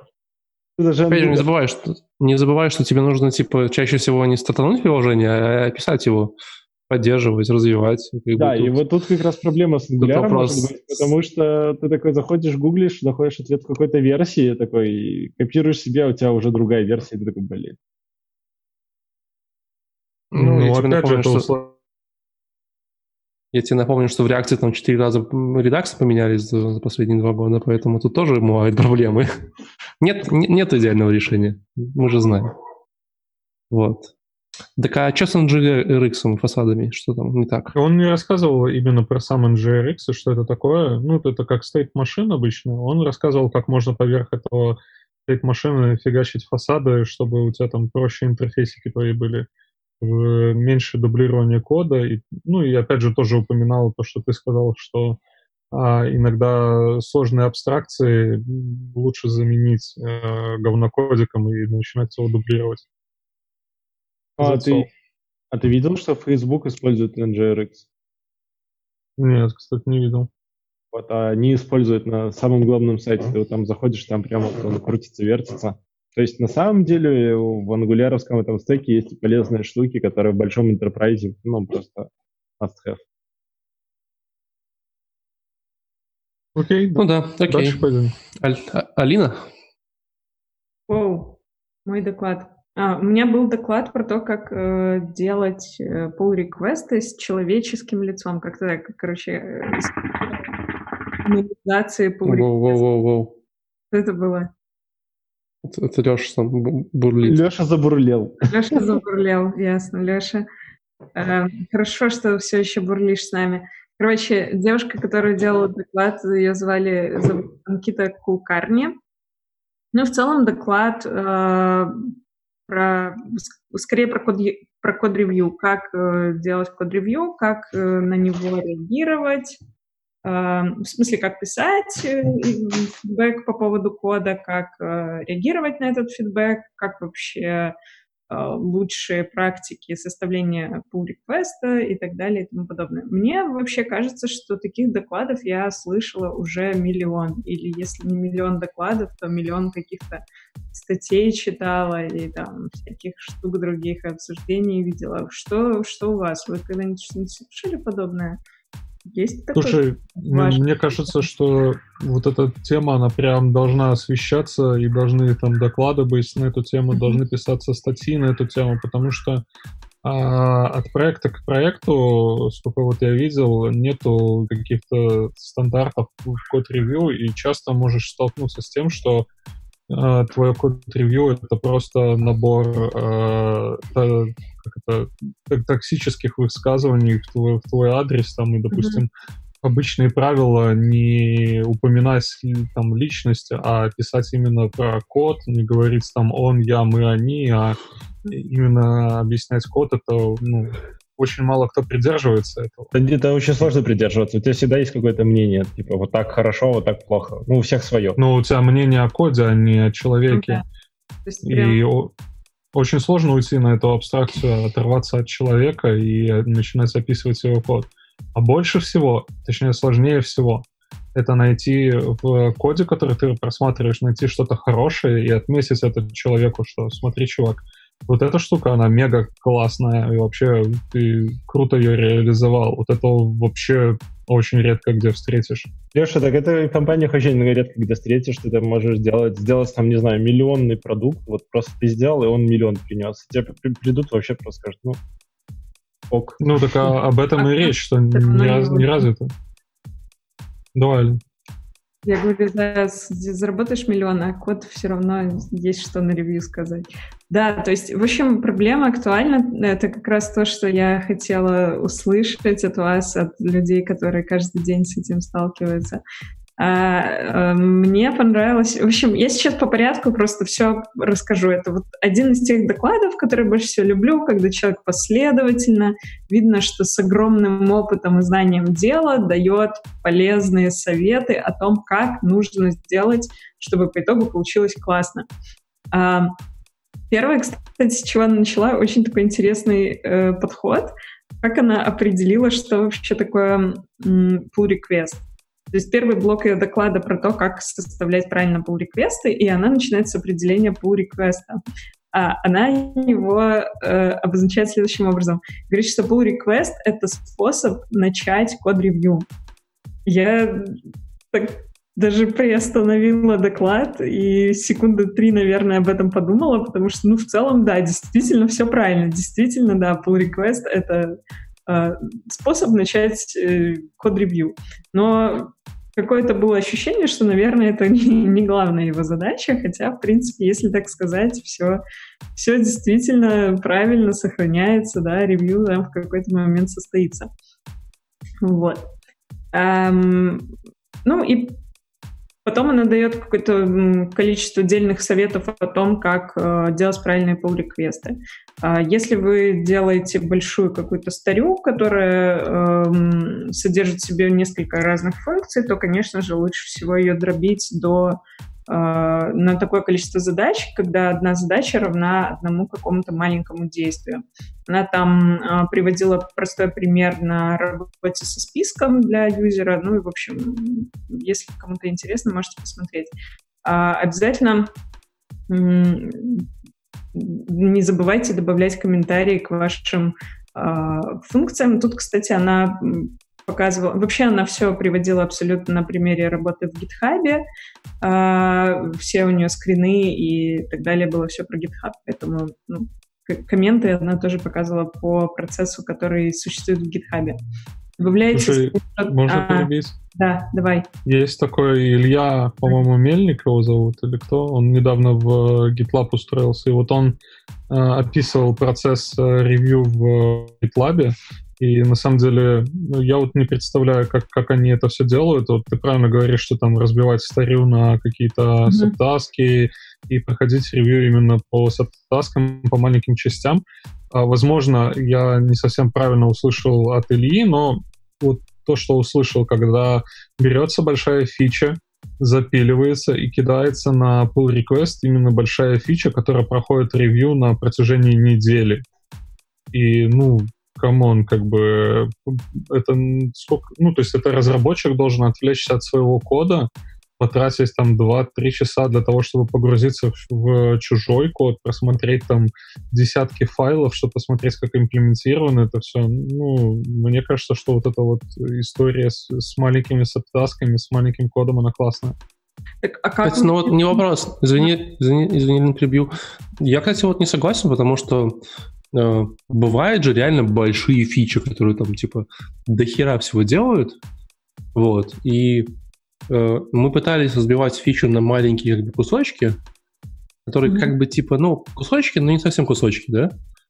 Ну, как бы да, то есть ты смотришь сейчас на кусочек, но ты не понимаешь, что делать кусочек. То есть ты говоришь, ну там мы тут поменяли ну, пару там вещей, пару штук, да, но ты как бы цели, конечно, не видишь, не понимаешь, для чего это было сделано реально как бы часто кусочки, они бесполезны. То есть тебе все равно надо ну, там идти, смотреть на большой кусок, чтобы все это классно, ну, то есть ревьюить, понять. Смотри, то, что говорит тебя... Валентин, можно я дополню просто? То, что говорит Валентин, это кусок, который ты не можешь сделать параллельно вдвоем, например. Ну, то есть ты как бы типа можешь его типа делать начать, но в итоге вы сделаете разные части, они будут не склеиваемые, ну, по итогу ты разделил неделимое. Слушайте, ну я не знаю, можно разбивать, ну, то есть у тебя, представим, ты начинаешь пилить фичу, ты выводишь фичу в отдельную фичи-ветку и начинаешь э, работать со своей фичой в фичи-ветке. Начинаешь туда слать э, с, э, pull-реквесты по субтаскам. Допустим, если это имплементировать UI-kit, ну, то ты начинаешь, там, добавил storybook, вот так вот у тебя будет лежать storybook. Не, Леш, ну сейчас, не, сейчас, Леш, подожди, я договорю. Смотри, Смотри, а так, потом, так, потом в конце, когда ты допилил фичу, у тебя мелкие эти кусочки прошли ревью, и у тебя уже команда приблизительно представляет, что ты делаешь. Когда ты заканчиваешь фичу, ты делаешь э, большой э, pull request на фичу в мастер, там в develop, куда надо, ты уже там проходишь ревью более подробно, то есть, ну, не более подробно, но, во всяком случае, твоя команда в контексте уже идет, то есть они понимают, зачем Леша, смотри, ты сделал а, так. Ты делаешь какое-нибудь файловое хранилище на сервере с какими-нибудь там прокси-штуками, еще чем-нибудь, которые, в которые можно вгружать десятитонные какие-нибудь огромные файлы, и вот это вот будет одна большая задача, и она может занять у тебя прям килотонну кода. Ну, ты ее не сможешь напилить, там, типа, а сейчас мы грузим файлик маленький, а сейчас мы грузим картинку, а теперь мы делаем проксю. Ну, как бы, технически ты можешь... А, а почему нет? Ты можешь почему ты можешь разбить, разделять ты можешь, на... Ты можешь их разбивать по комитам. Ну, тебе нет смысла пилить их как отдельные таски с фичами и со всем таким. А почему нет? Это декомпозиция. Ты декомпозируешь.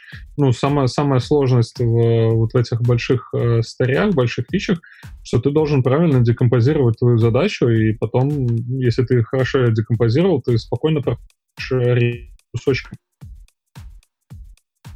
Минутка размышлений. Ну, в этом как ну, бы смысл ну, того, что она говорила, и плюс там еще у нее ведь всякие дополнительные советы про то, что добавляйте комменты, добавляйте тесты на каждый свой pull request, и по сути вот комменты, тесты и гифки, они должны а, ревьюверу дать представление о том, что делает конкретно а, вот этот маленький кусочек кода. С другой стороны, я вообще ну, я могу себе представить э, ситуацию, в которой что-то слишком крупное, даже когда это уже ну, единица, когда уже меньше там дробить э, не получается. Валика, по-моему, это был как раз пример на эту тему. Валик, снимай, снимай со стека. Ну, это интересный вопрос ребятам. Какое максимальное количество кодов по реквесте с точки зрения, ну, то есть плюс тысяч, минус тысяч вы смотрели? Мы не читаем разные тупые добавления в библиотеку, вот, ну, типа, знаешь, реально написанного кода. Ну, я смотрел буквально вот на, на днях, наверное, где-то 20-30 файлов. В каждом, ну, в, знаю, строка по, кода сколько это? Наверное, в каждом по 20. Ну, то есть тысячу, тысячу строчек можно еще посмотреть. Больше тысячи это уже, блин, мне кажется, геморрой будет. Ну, я смотрел 30 тысяч строк кода написанных по request. Сколько, сколько времени у тебя заняло это? Примерно ну, два дня. Ну, ну, качественно, ну, например, есть, примерно два Смотри, ты, ты разработчик, то есть ты там не тимлит, ты никто, ты разработчик, и ты берешь, э, тратишь два дня своих рабочих на то, чтобы посмотреть э, чужой код. Если бы это было по, разбито по, по маленьким pull реквестам тебе было бы проще. И это, Леш, и это, и это до этого было разбито по маленьким pull реквестам Просто... Не, ну это, это ты, получается, конечное ревью проводишь. На, это, на был, это, был, это был фактически э, переписывание всего проекта с Angular на React.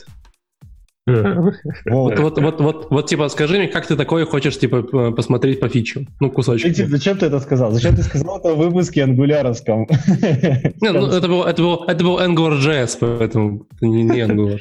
Не, ну, в смысле, ты, вот. ты переписываешь по компонентикам, там, один компонентик, второй компонентик, третий. Класс. А, но потом равно, у тебя общее ревью. Потом но, но, все равно, но все равно ты это общий ревью делаешь, понимаешь? И, и реально ты такой, а, на этих да. компонентах ты такой, типа, ну, класс, компонентик новый, типа, ну, типа, а что тебе от этого хуже. То есть ревью компонентов э, часто не doesn't make sense, потому что, опять же, оно типа очень часто супер абстрагировано. Понятно, что ну, ты смотришь эти кусочки, но реально вот всей картины мира ты очень часто не понимаешь. Вот. Ну, ты погружен в контекст уже. Не, так, не понимаешь, что происходит. Так если ты с командой общаешься, ты и так уже погружен в контекст. Типа у вас там стендапы, вы там У вас может быть код стайл, еще что-то, вы и так, в принципе, более-менее понимаете. Ну, потому что, ну, смотри, я не говорю, что это, типа, это плохая тактика. Когда разбить можно, это хорошая тактика. Но реально, типа, я встречал много кейсов, когда, типа, люди пытались это, это все разбивать, но в итоге получалось хуже. То есть ты, ты типа, отправляешь pull request, ты смотришь на них, там, типа, что-то поменялось. Ты такой, ну, класс, а что поменялось? А, это мы поменяли, потому что потом нужно будет поменять такую штуку, чтобы потом поменять эту штуку, чтобы вот нам в итоге эту фичу запилить. И ты такой, такая, типа, ну, а ну, это же потом поменяется. Ну да, это поменяется потом. Потому что ты не забываешь, что request ты отправляешь, который отправляешь, ты все равно нужно, типа, чтобы был там тесты все проходил, чтобы все было там классно, иначе, ну, типа... Сейчас да, зависит от уровня раз. компании. То есть я, я видел компании большого уровня, где вот ты реально делаешь там 5 строчек, ты делаешь pull request, его там ревьюют пару дней, в итоге на каждый маленький чих-пых у тебя 4 дня занимает. И это считается типа нормально, потому что у нас э, старый код, там старая база, у нас уже проект давным-давно живой, у нас миллионы пользователей на нем, мы не хотим ничего там напортачить, поэтому мы ну, идем вот таким. А когда у тебя маленький проект, ты такой, ну, два дня это много. И, ну, и, и поэтому... Давай, Алина, best practice, что там, что там рассказывали? Рас, рассуди нас. После, после таких примеров из жизни уже, как, как обычно, есть вопросы ко всем best practices. Э, ну, то, что она э, говорила дальше, я уже это упоминала, добавляйте комменты, добавляйте скриншоты, гифки, добавляйте тесты к pull реквестам. А, ну и вот как раз-таки она рекомендует в процессе написания тестов еще раз себя проверить, можно ли действительно, можно ли разбивать, продолжать разбивать какую-то конкретную функцию, либо пока нет. А, вот, ну, на этом э, рекомендации о том, как э, делать пиары заканчивается, и она переходит к рекомендациям о том, как сохранять конструктив в процессе ревью. как конструктивно ревьюить пиары.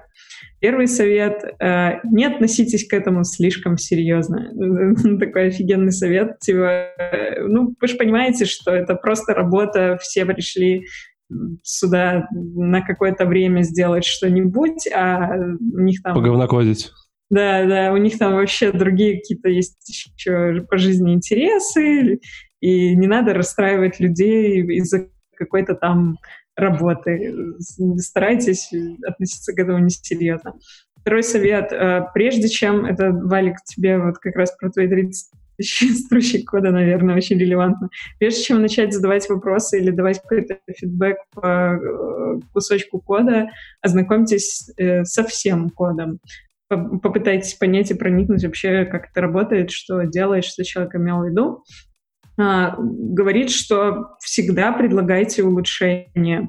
То есть не надо просто вот поревьюил и ничего не предложил. Честно говоря, я всем уверена, для, для, для чего это. Ну, предлагайте улучшения с, э, с объяснениями, а я ну, знаю, может... для чего это. Ты будешь всегда предлагать улучшение, человек будет такой, я недостаточно хорош, я должен стать лучше, я буду лучше. И в итоге он такой, я, я, я не могу рваться этой компании, я просто полное говно и уходит. Ну, она просто, она говорит о том, что таким образом вы поможете человеку посмотреть под другим углом, там, может быть, какие-то другие новые вещи узнать. Ну, и это типа такой что чувак от вас не уйдет с пустыми руками. Вы не просто там что-то поревьюили, заапрувили или там написали, что тут э, так фигово, а тут так фигово. А вы еще чем-то поделились. Вот. Следующий совет мне очень нравится. Используйте эмоджи. Uh, но если это не ваш стиль, не используйте. Главное, чтобы это подходило. Используйте, не используйте. В общем, автор не определился. Он такой, типа, ну, делайте что-нибудь. Не просто не сидите на месте ровно. Это же, кстати... же помогает рас... выполнять пункт первый, не делать слишком серьезно код-ревью. Это же, кстати, а, есть же этот, различие в культурах. Э, то, что в странах СНГ ставят в конце сообщения смайликов много. Не смайликов даже, а закрывающие эти скобочки. Да-да-да. Только одна принята, да, есть такая фишка. Короче, дальше вот два этих совета мне очень нравятся. Первый, если вы э, не смогли договориться в код-ревью в онлайне, и вам пришлось сделать какую-то офлайновую встречу или созвон, то обязательно после этого оставьте комментарий, к чему вы пришли, потому что для всех, кто будет потом это читать, разговор оборвался, ничего не произошло, каков результат непонятно. Для нашего ну, времени не, не актуально, мне кажется. Да, для нашего вообще этот цвет можно выбрасывать. Если, если не сошлись, то можно разбираться до первой крови. А, и еще там был такой прикольный совет, что если у вас есть какие-то придирки, то есть, ну, какое-то там небольшое замечание по э, код стайлу или еще что-то такое, что не препятствует, в принципе, а, мерджу pull request, то вы так и пишите придирка, и дальше комментарий пошел, а не просто дурите человеку голову. Ну, это хороший совет такой, добрый. Вот. Ну и последний блок у нее был про фидбэк, о том, как э, воспринимать, как, точнее, не про фидбэк, а о том, как воспринимать фидбэк. А если он полезный, применяйте. Если вы не согласны, то будьте вежливы. И если не согласны частично, скажите о том, что не согласны частично. А, опять эмоджи. И вот. один сеанс у психотерапевта. Да. Не надо никого обвинять. То есть блейминг — это кто виноват, на такой вопрос не задавать. А если ничего не получается, то используйте парное программирование. Все, Егор, ты замьючен. А, мне кажется, что рубрика полезных советов, она должна закончиться, потому что, я не знаю, очень немного, моя голова уже, я слишком я просто хочу эти pull реквесты ревьюить, вот. Мне хочется да. поставить лайк. Вот, Леша, пошли парно попрограммируем. Да-да, ну, что... используй парное программирование. Если... Блин, вот. Ненавижу, ненавижу парное программирование вообще. Считаю, я буду тебя хвалить, я буду говорить, Леша, ты лучше всех. Просто работай, просто делай больше кода, делай полезные фичи, разбивай все на маленькие кусочки, не останавливайся. Мы, мы изменим мир этим кодом. Слушай, вот ты смеешься, на самом деле это реально улучшает вообще и атмосферу в команде, и отношение к pull реквестам когда Знаешь, что лучше всего улучшает отношение в команде? Э, нормальное, адекватное общение. Если вы, блядь, общаетесь через pull реквесты вот ваша атмосфера в компании не улучшается. Вы становитесь задротами, которые где-то там сидят такие, ну, с pull реквестом, в принципе, неплохо, ну, блин. Просто возьмите чувака и поговорите с ним, скажи, чувак, ты написал крутую фичу, а я могу ее там, вот смотри, еще тут, тут 3 пикселя. И он такой, вау, ты бог. И, ну, и слушай, все. смотри, у нас контекст сейчас, у нас идет э, у всех углубление в ремоут разработку, и как ты будешь разговаривать? По ну, если ты будешь сидеть... Да, буду по скайпу созваниваться и обсуждать с тобой код. Будем парно программировать. Ты будешь сидеть дудеть, а я буду сидеть писать код. Ну просто смотри, ты на балконе сидишь, тебе вообще ремоутом нельзя заниматься. Короче. Нет, только, только ремоут. Культуру а Почему ты не любишь парное программирование? Очень интересно. Слушай, ну мне просто кажется, что это как а, трата времени идет. Ну, то есть, а, опять же, вот то, что и Егор говорил, что можно объяснить это все на пальцах. То есть, если человек а, не понимает, как это реализуется на пальцах, то, по-моему, тогда эта задача, наверное, не сейчас для этого человека. То есть, возможно, проще самому быстрее реализовать, чем садиться и писать код вместе. И там... Ты рассматриваешь я... это только как способ образования другого человека, да? Парный? Ну, смотри, э, я не беру в пример, когда идет брейншторминг какой-то фичи, да, то есть это отдельный процесс, это а, имеется, ну, когда мы общаемся в парное программирование, я представляю себе, что есть определенная задача, и человек не может справиться с ней в соло, и поэтому он зовет какого-то специалиста, который ему подсказывает. То есть это реально идет как процесс обучения. А, мы как-то рассматривали конференцию, там, где ребята только так и пишут. То есть они не делятся на фронтенд, э, бэкенд разработчиков, у них прям целая команда, как они там себя называли, крафтманы, а, то есть ребята, которые там имеют экспертизу во всем, и они вот садятся там, допустим, если сталкиваются с проблемами, вместе решают эту проблему. Мне видится это как реально ну, трата времени. Если ты видишь решение, то окей, вот забери задачу у человека, реализуй его. Если ты видишь, что это быстрее, это поможет бизнесу сэкономить и время, и деньги, и быстрее реализуется все. Если э, стоит вопрос именно на обучении, ну, тогда да. Тогда мы говорим про парное программирование, садиться вместе там и э, э, Леша, есть две ситуации. Есть ситуация, когда ты прям все четко понимаешь, вообще все известно, вот прям ТЗ написано. Ты сидишь, смотришь на задачу в джире, там, она там прям настолько расписана, ты просто бери вот оттуда решение, вставляй себе в код и там переписывай на JavaScript. Идеальный мир. Ну. Идеальный мир. А есть вторая ситуация, когда вот ни ты, ни заказчик, ни Валентин, ни Алина, никто не знает, как должно быть. И, ты, и тебе говорят, это, просто... это, не, это не пар, парное программирование, это должен быть синк с твоим бизнес-аналитиком или там Не, не важно, вот у, у тебя есть какая-то задача там сделать, не знаю, видеоплеер, который, ну, он проигрывает видео, а еще, например, флеш или там, не знаю, WebRTC там тоже, там, веб-сокеты. Короче, такой супер-пупер плеер, и ты такой сидишь и думаешь, бля, как? Вот начинаешь что-то там кодить, и ты сидишь и тупишь большую частью. Вот тебе нужен чувак, вот у нас-то есть такой на офисе, вот он э, нам еду готовит, вот он просто такой, я сейчас бутер принесу.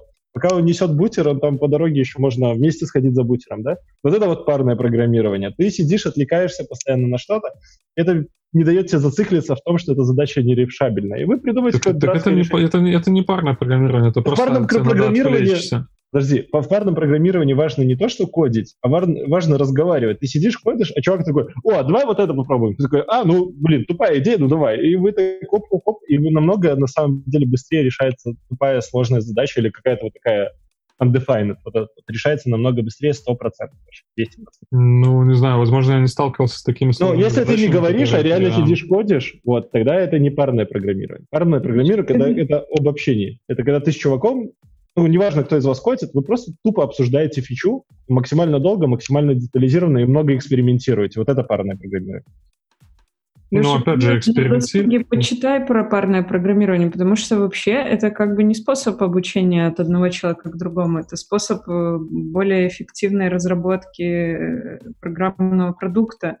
Э, там есть вообще методология, как это все должно реализовываться. То есть то, что Егор описывает, оно похоже, но сама методология, по крайней мере, из того, что я э, читала, Она более такая конкретная. Один чувак пишет код, второй следит, потом они меняются, ну и так далее, так далее. Но это не, не с целью кого-то научить. Это, как правило, два опытных э, разработчика ну, делают. Смотри, а можно то, вопрос? что ты... То, а что можно ты вопрос? Опис... Ну, давай. А можно вопрос? А это все еще канал про аниме?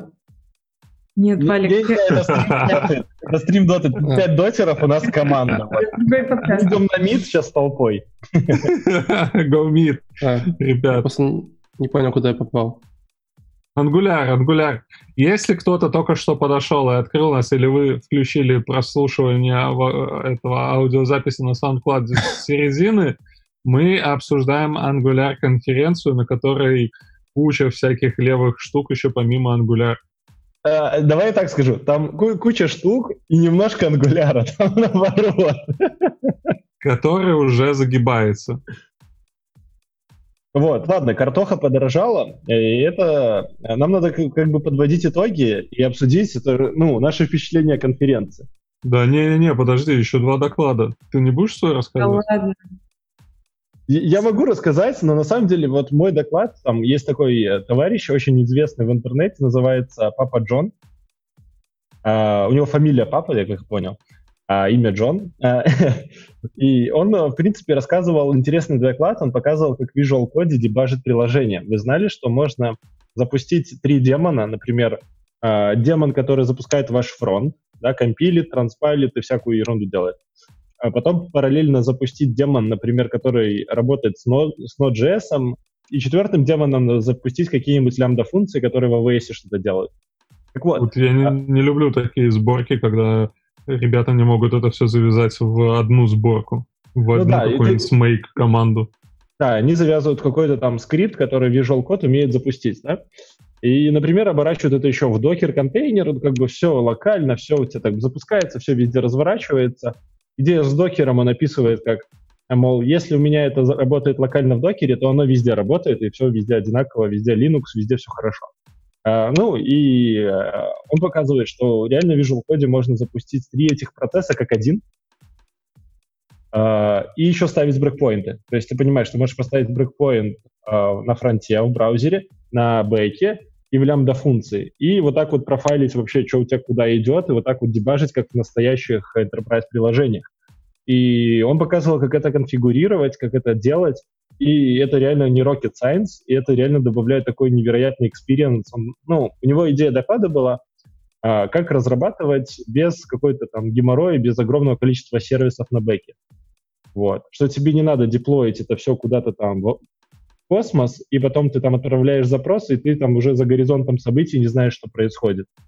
Он говорит, что, мол, в современном мире лучше делать какой-то такой агрегированный сервис API, какой-то фронтенд, мы называем это фронтенд сервер, который все фишки со всех эндпоинтов собирает в одну какую-то кашу, и ты с ней работаешь. Прокси-сервер, наверное, какая-нибудь. Ну, да-да-да, gateway, как ни назови. Mm-hmm. ну обычный фронтенд сервер. Он говорит, вот когда эта штука поднимается локально, ты можешь к ней подключить лямбда-функции, и Visual Code знает, как, как они друг с дружкой взаимодействуют, через какие шлюзы. Ты можешь отлично все это профайлить, дебажить, как что ты там нажал на фронтенде, как это на бэке отразилось, и ты реально там у тебя прям невероятный experience. И он это а все... Еще live... у тебя CORS а нету в этот момент. Да. Ну и, короче, э, он запоказывал в лайфтайме, вот, э, как он это кодил, как это все настраивал, и мне реально зашло. Я сидел, вот я люблю такие гиковские тулинги, когда ты там кучу всего понастраивал, и оно прям как, вот, как робот работает. Ты сидишь, просто там два, два, две кнопки нажимаешь. То есть он за конфу это все настроил? Да, это реально... Да, это реально несложно, и это реально интересно. То есть если вот углубиться в тулинг, который сейчас в Visual Code есть, э, то там очень много всего. Я единственное, что не понял в докладе, где там Angular. Вот. У него был пример на Angular, вот. а, кроме этого, было очень много ноды, много AWS, всего такого, конфигурационных всяких вещей. В общем, мне доклад понравился, вот он прям рассказывал интересно. Егор, ну все просто, смотри. Node.js — это же JavaScript. Так. Angular — это JavaScript. Так. Ну вот. Ага.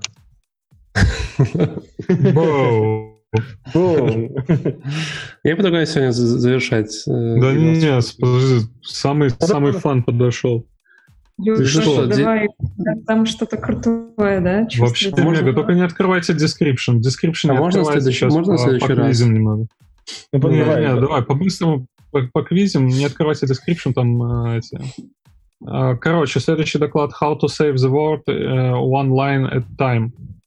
А, чувак, ну, как бы я когда начинал смотреть, я думал, что сейчас будет одна строчка, которая спасет этот мир. В общем, это эко-доклад на конференции, на технологической конференции. Я впервые в жизни такую штуку вообще видел, чтобы а, парень рассказывал про экологию на, на докладе, на конференции, тем более про Angular. А, во-первых, что хотел обратить внимание чувак из Microsoft, и хотел вопрос такой задать. Вот э, у Google есть фреймворк, у Vue тоже кем-то контрибьютится, там, я не помню, Alibaba или еще кто-то, Facebook, это React. А что Microsoft? Почему у Microsoft нету своего фреймворка? Потому что у них винда, они в браузере вообще там плохо сидят. Ладно, у Microsoft это GitHub и NPM. Что тебе еще нужно? Все, все, все. NPM уже у Microsoft, это да, полдела сделано. Короче, а, понравилось, что он предложил мыть подгузники, но как бы я никогда в жизни этого не буду делать. Да, да, да. И он еще рассказал, как, что его ребенок а, производит очень много говна. А, это было просто весело. Короче, экология... Ты, ты, ты про, про говнокод или про то самое? про то самое, понимаешь? То есть мне было очень так неожиданно слышать это на конференции, там, Code of Conduct и прочее, он там shit-shit. Довольно-таки Ле... забавная темка. Леша, ну, судя по про конфу, это уже вторая highlight тема от тебя. Первая про свинью, вторая вот это вот. Ну, давай, продолжай. Да-да-да, это топ. Короче, в общем, а, мы все понимаем, что э, мы тратим э, электроэнергию, да, то есть когда мы разрабатываем, когда мы пользуемся нашими там сайтами, да, когда пользователь открывает сайт, мы тратим электроэнергию. Маленький квиз. Что больше тратит электричество, э, ноутбук или десктоп? Десктоп. Согласен. В ноутбуке есть батарея, у тебя получается меньше, они батарею оптимизируют постоянно, и у тебя меньше расход электроэнергии идет. То есть ты можешь спасти чуть-чуть мир, чуть-чуть сократить выбросы СО2, если будешь пользоваться ноутбуком. Следующее. А, TypeScript или JavaScript? Э, ну, судя по JavaScript. этой JavaScript. JavaScript больше тратит энергии. Нет, TypeScript. Ребят, TypeScript, TypeScript больше. TypeScript больше. Нужна, нужна компиляция, поэтому э, есть э, сайтик, э, я не запомнил его, можно посмотреть э, конферен... ну, доклад этот, посмотреть, найти там сайтик, где составлен список, э, какие языки программирования затрачивают больше электроэнергии как вы все понимаете, C тратит электроэнергии меньше. Он как бы высокоуровневый слишком или низкоуровневый. А дальше Wi-Fi или 3G? Что тратит электричество больше? 3G. Да, 3G в разы, причем тратит электричество а, больше. Теперь а, самое забавное, что каждый раз, когда мы отправляем один мегабайт данных, один, один всего лишь мегабайт, мы не говорим про просмотр фильмов, а в мире тратится 10 грамм, там, или выбрасывается 10 грамм СО2. То есть каждая скачка вот этого мегабайта, она тратит, э, ну, то есть она делает нашу окружающую среду более грязной. И с чем можно сравнить э, это? Это можно сравнить э, с пуком. Я наконец-таки узнал, что такое на английском, как переводится пук, но я забыл, блин, успешно. Ну, подфарти, подфарти, подфартило тебе, Леш. Да-да-да, фарц, фарц. И за один мегабайт мы платим 50 пуков. Воу. Так мы пока Первый... подкаст закрываем, я так и не понял, что делаем. Не, ну как, пока продолжаем, блин, но мы сейчас очень сильно загрязняем окружающий воздух. А, GraphQL... Причем, причем по-моему, ты, по-моему, ты особенно загружаешь именно воздух. Погнали дальше. GraphQL или REST API? Что тратит или... Больше. Да, он тратит больше, потому что там больше, больше зависимостей. А, ну, на самом деле, еще он упомянул, что мы движемся в правильном направлении по поводу serverless. То есть, когда мы делаем меньше запросов на сервер, мы тратим меньше электричества, мы э, спасаем наш мир чуть-чуть, поэтому вот эти все SPA, serverless — это круто. А, призвал ходить на митапы, есть митапы, которые рассматривают э, все вот эти штуки. И что мне еще понравилось, что а, это же у Гугла и у Ажура а, их сервера или не их сервера, ну, они используют вот эту ветреную электроэнергию, и э, их сервера более зеленые, чем, допустим, тот же, кто там, AWS. Ну, вот как-то так, у меня все. Помните, Ой, Леша. что каждая, каждая скачка мегабайта в, в вашей комнате 50 пуков. Леша, ну ты же понимаешь, что вот эти сервера, которые там обслуживают полпланеты, вот, э, ты там прям очень много ветряков тебе надо поставить, ты нормально позагрязняешь поля, океаны, все, что там можно этими ветряками. Да, да. Ну, Я уверен, ну... что там процентик такой вот, который покрывается ветряками, и там огромная поляна серверов, которые просто жрут атомную энергию. Ну, как это, более зеленые, то есть э, он написал там прямо напротив их, э, напротив названия компании Green, но я бы сказал, что все-таки более зеленые, потому что, ну, мне кажется, невозможно сейчас без, без э, угля. Э, Не, ну в Беларуси можно, мы что недавно релизнули атомную станцию, тут как бы вот уже электромашины каждому белорусу, тут как бы вот если вы не знали, то у нас даже налоги убрали, сказали, ездите бесплатно, вот вам бесплатные заправки, все, что хотите, только вот будьте зелеными. Так что белорусы самые зеленые люди на земле. Вот, потому что половина флага белорусского, она зеленая, а вторая красная поэтому более зеленые, чем те, у кого нет ну, вообще да. зеленого на флаге. У нас нету черного на флаге. Ладно, на этом все, я думаю. Вот, Проконф сегодня старался вытянуть ангуляр как мог. Вот. Мы даже рассказали про менеджмент, про тимлидинг, про, про все вообще, про, про пук рассказали. А, все почему? Потому что ангуляр — это вот уже он не тот. А, про него очень тяжело рассказать, что он тот. А, даже вот э, используя пятерых экспертов, на, на сегодняшнем выпуске.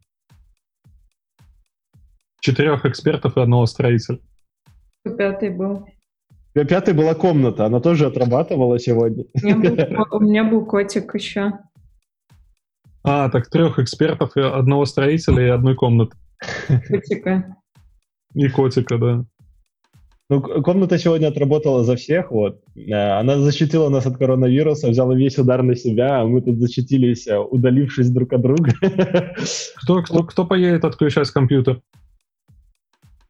У меня есть TeamViewer, я, тут, я, я удаленно же все умею. Мы уже в 20, 21 веке живем. Я что-то пропустил, а что, мы завершаем уже, да? Да, да руби, руби итоги. Скажите, вот, ребята, вот после конференции ваше мнение об ангуляре изменилось? Она стала хуже, лучше? Что вы думаете теперь? Я не буду так писать на ангуляре. Так осталось, да.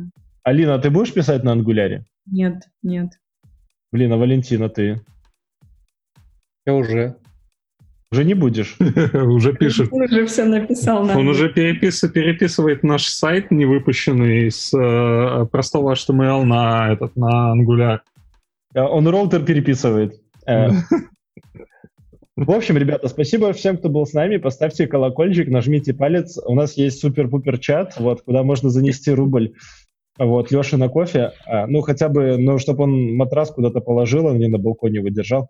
Собственно, помогайте нам, а мы будем стараться делать хорошие выпуски снова, вот, каждый день, каждый выходной, каждый четверг, вот, короче. Будьте с нами, а мы будем с вами и будем стараться делать... А... Давай, говори. И если кому-то нужен матрас... Всем пока, ребят. Всем пока. Всем пока.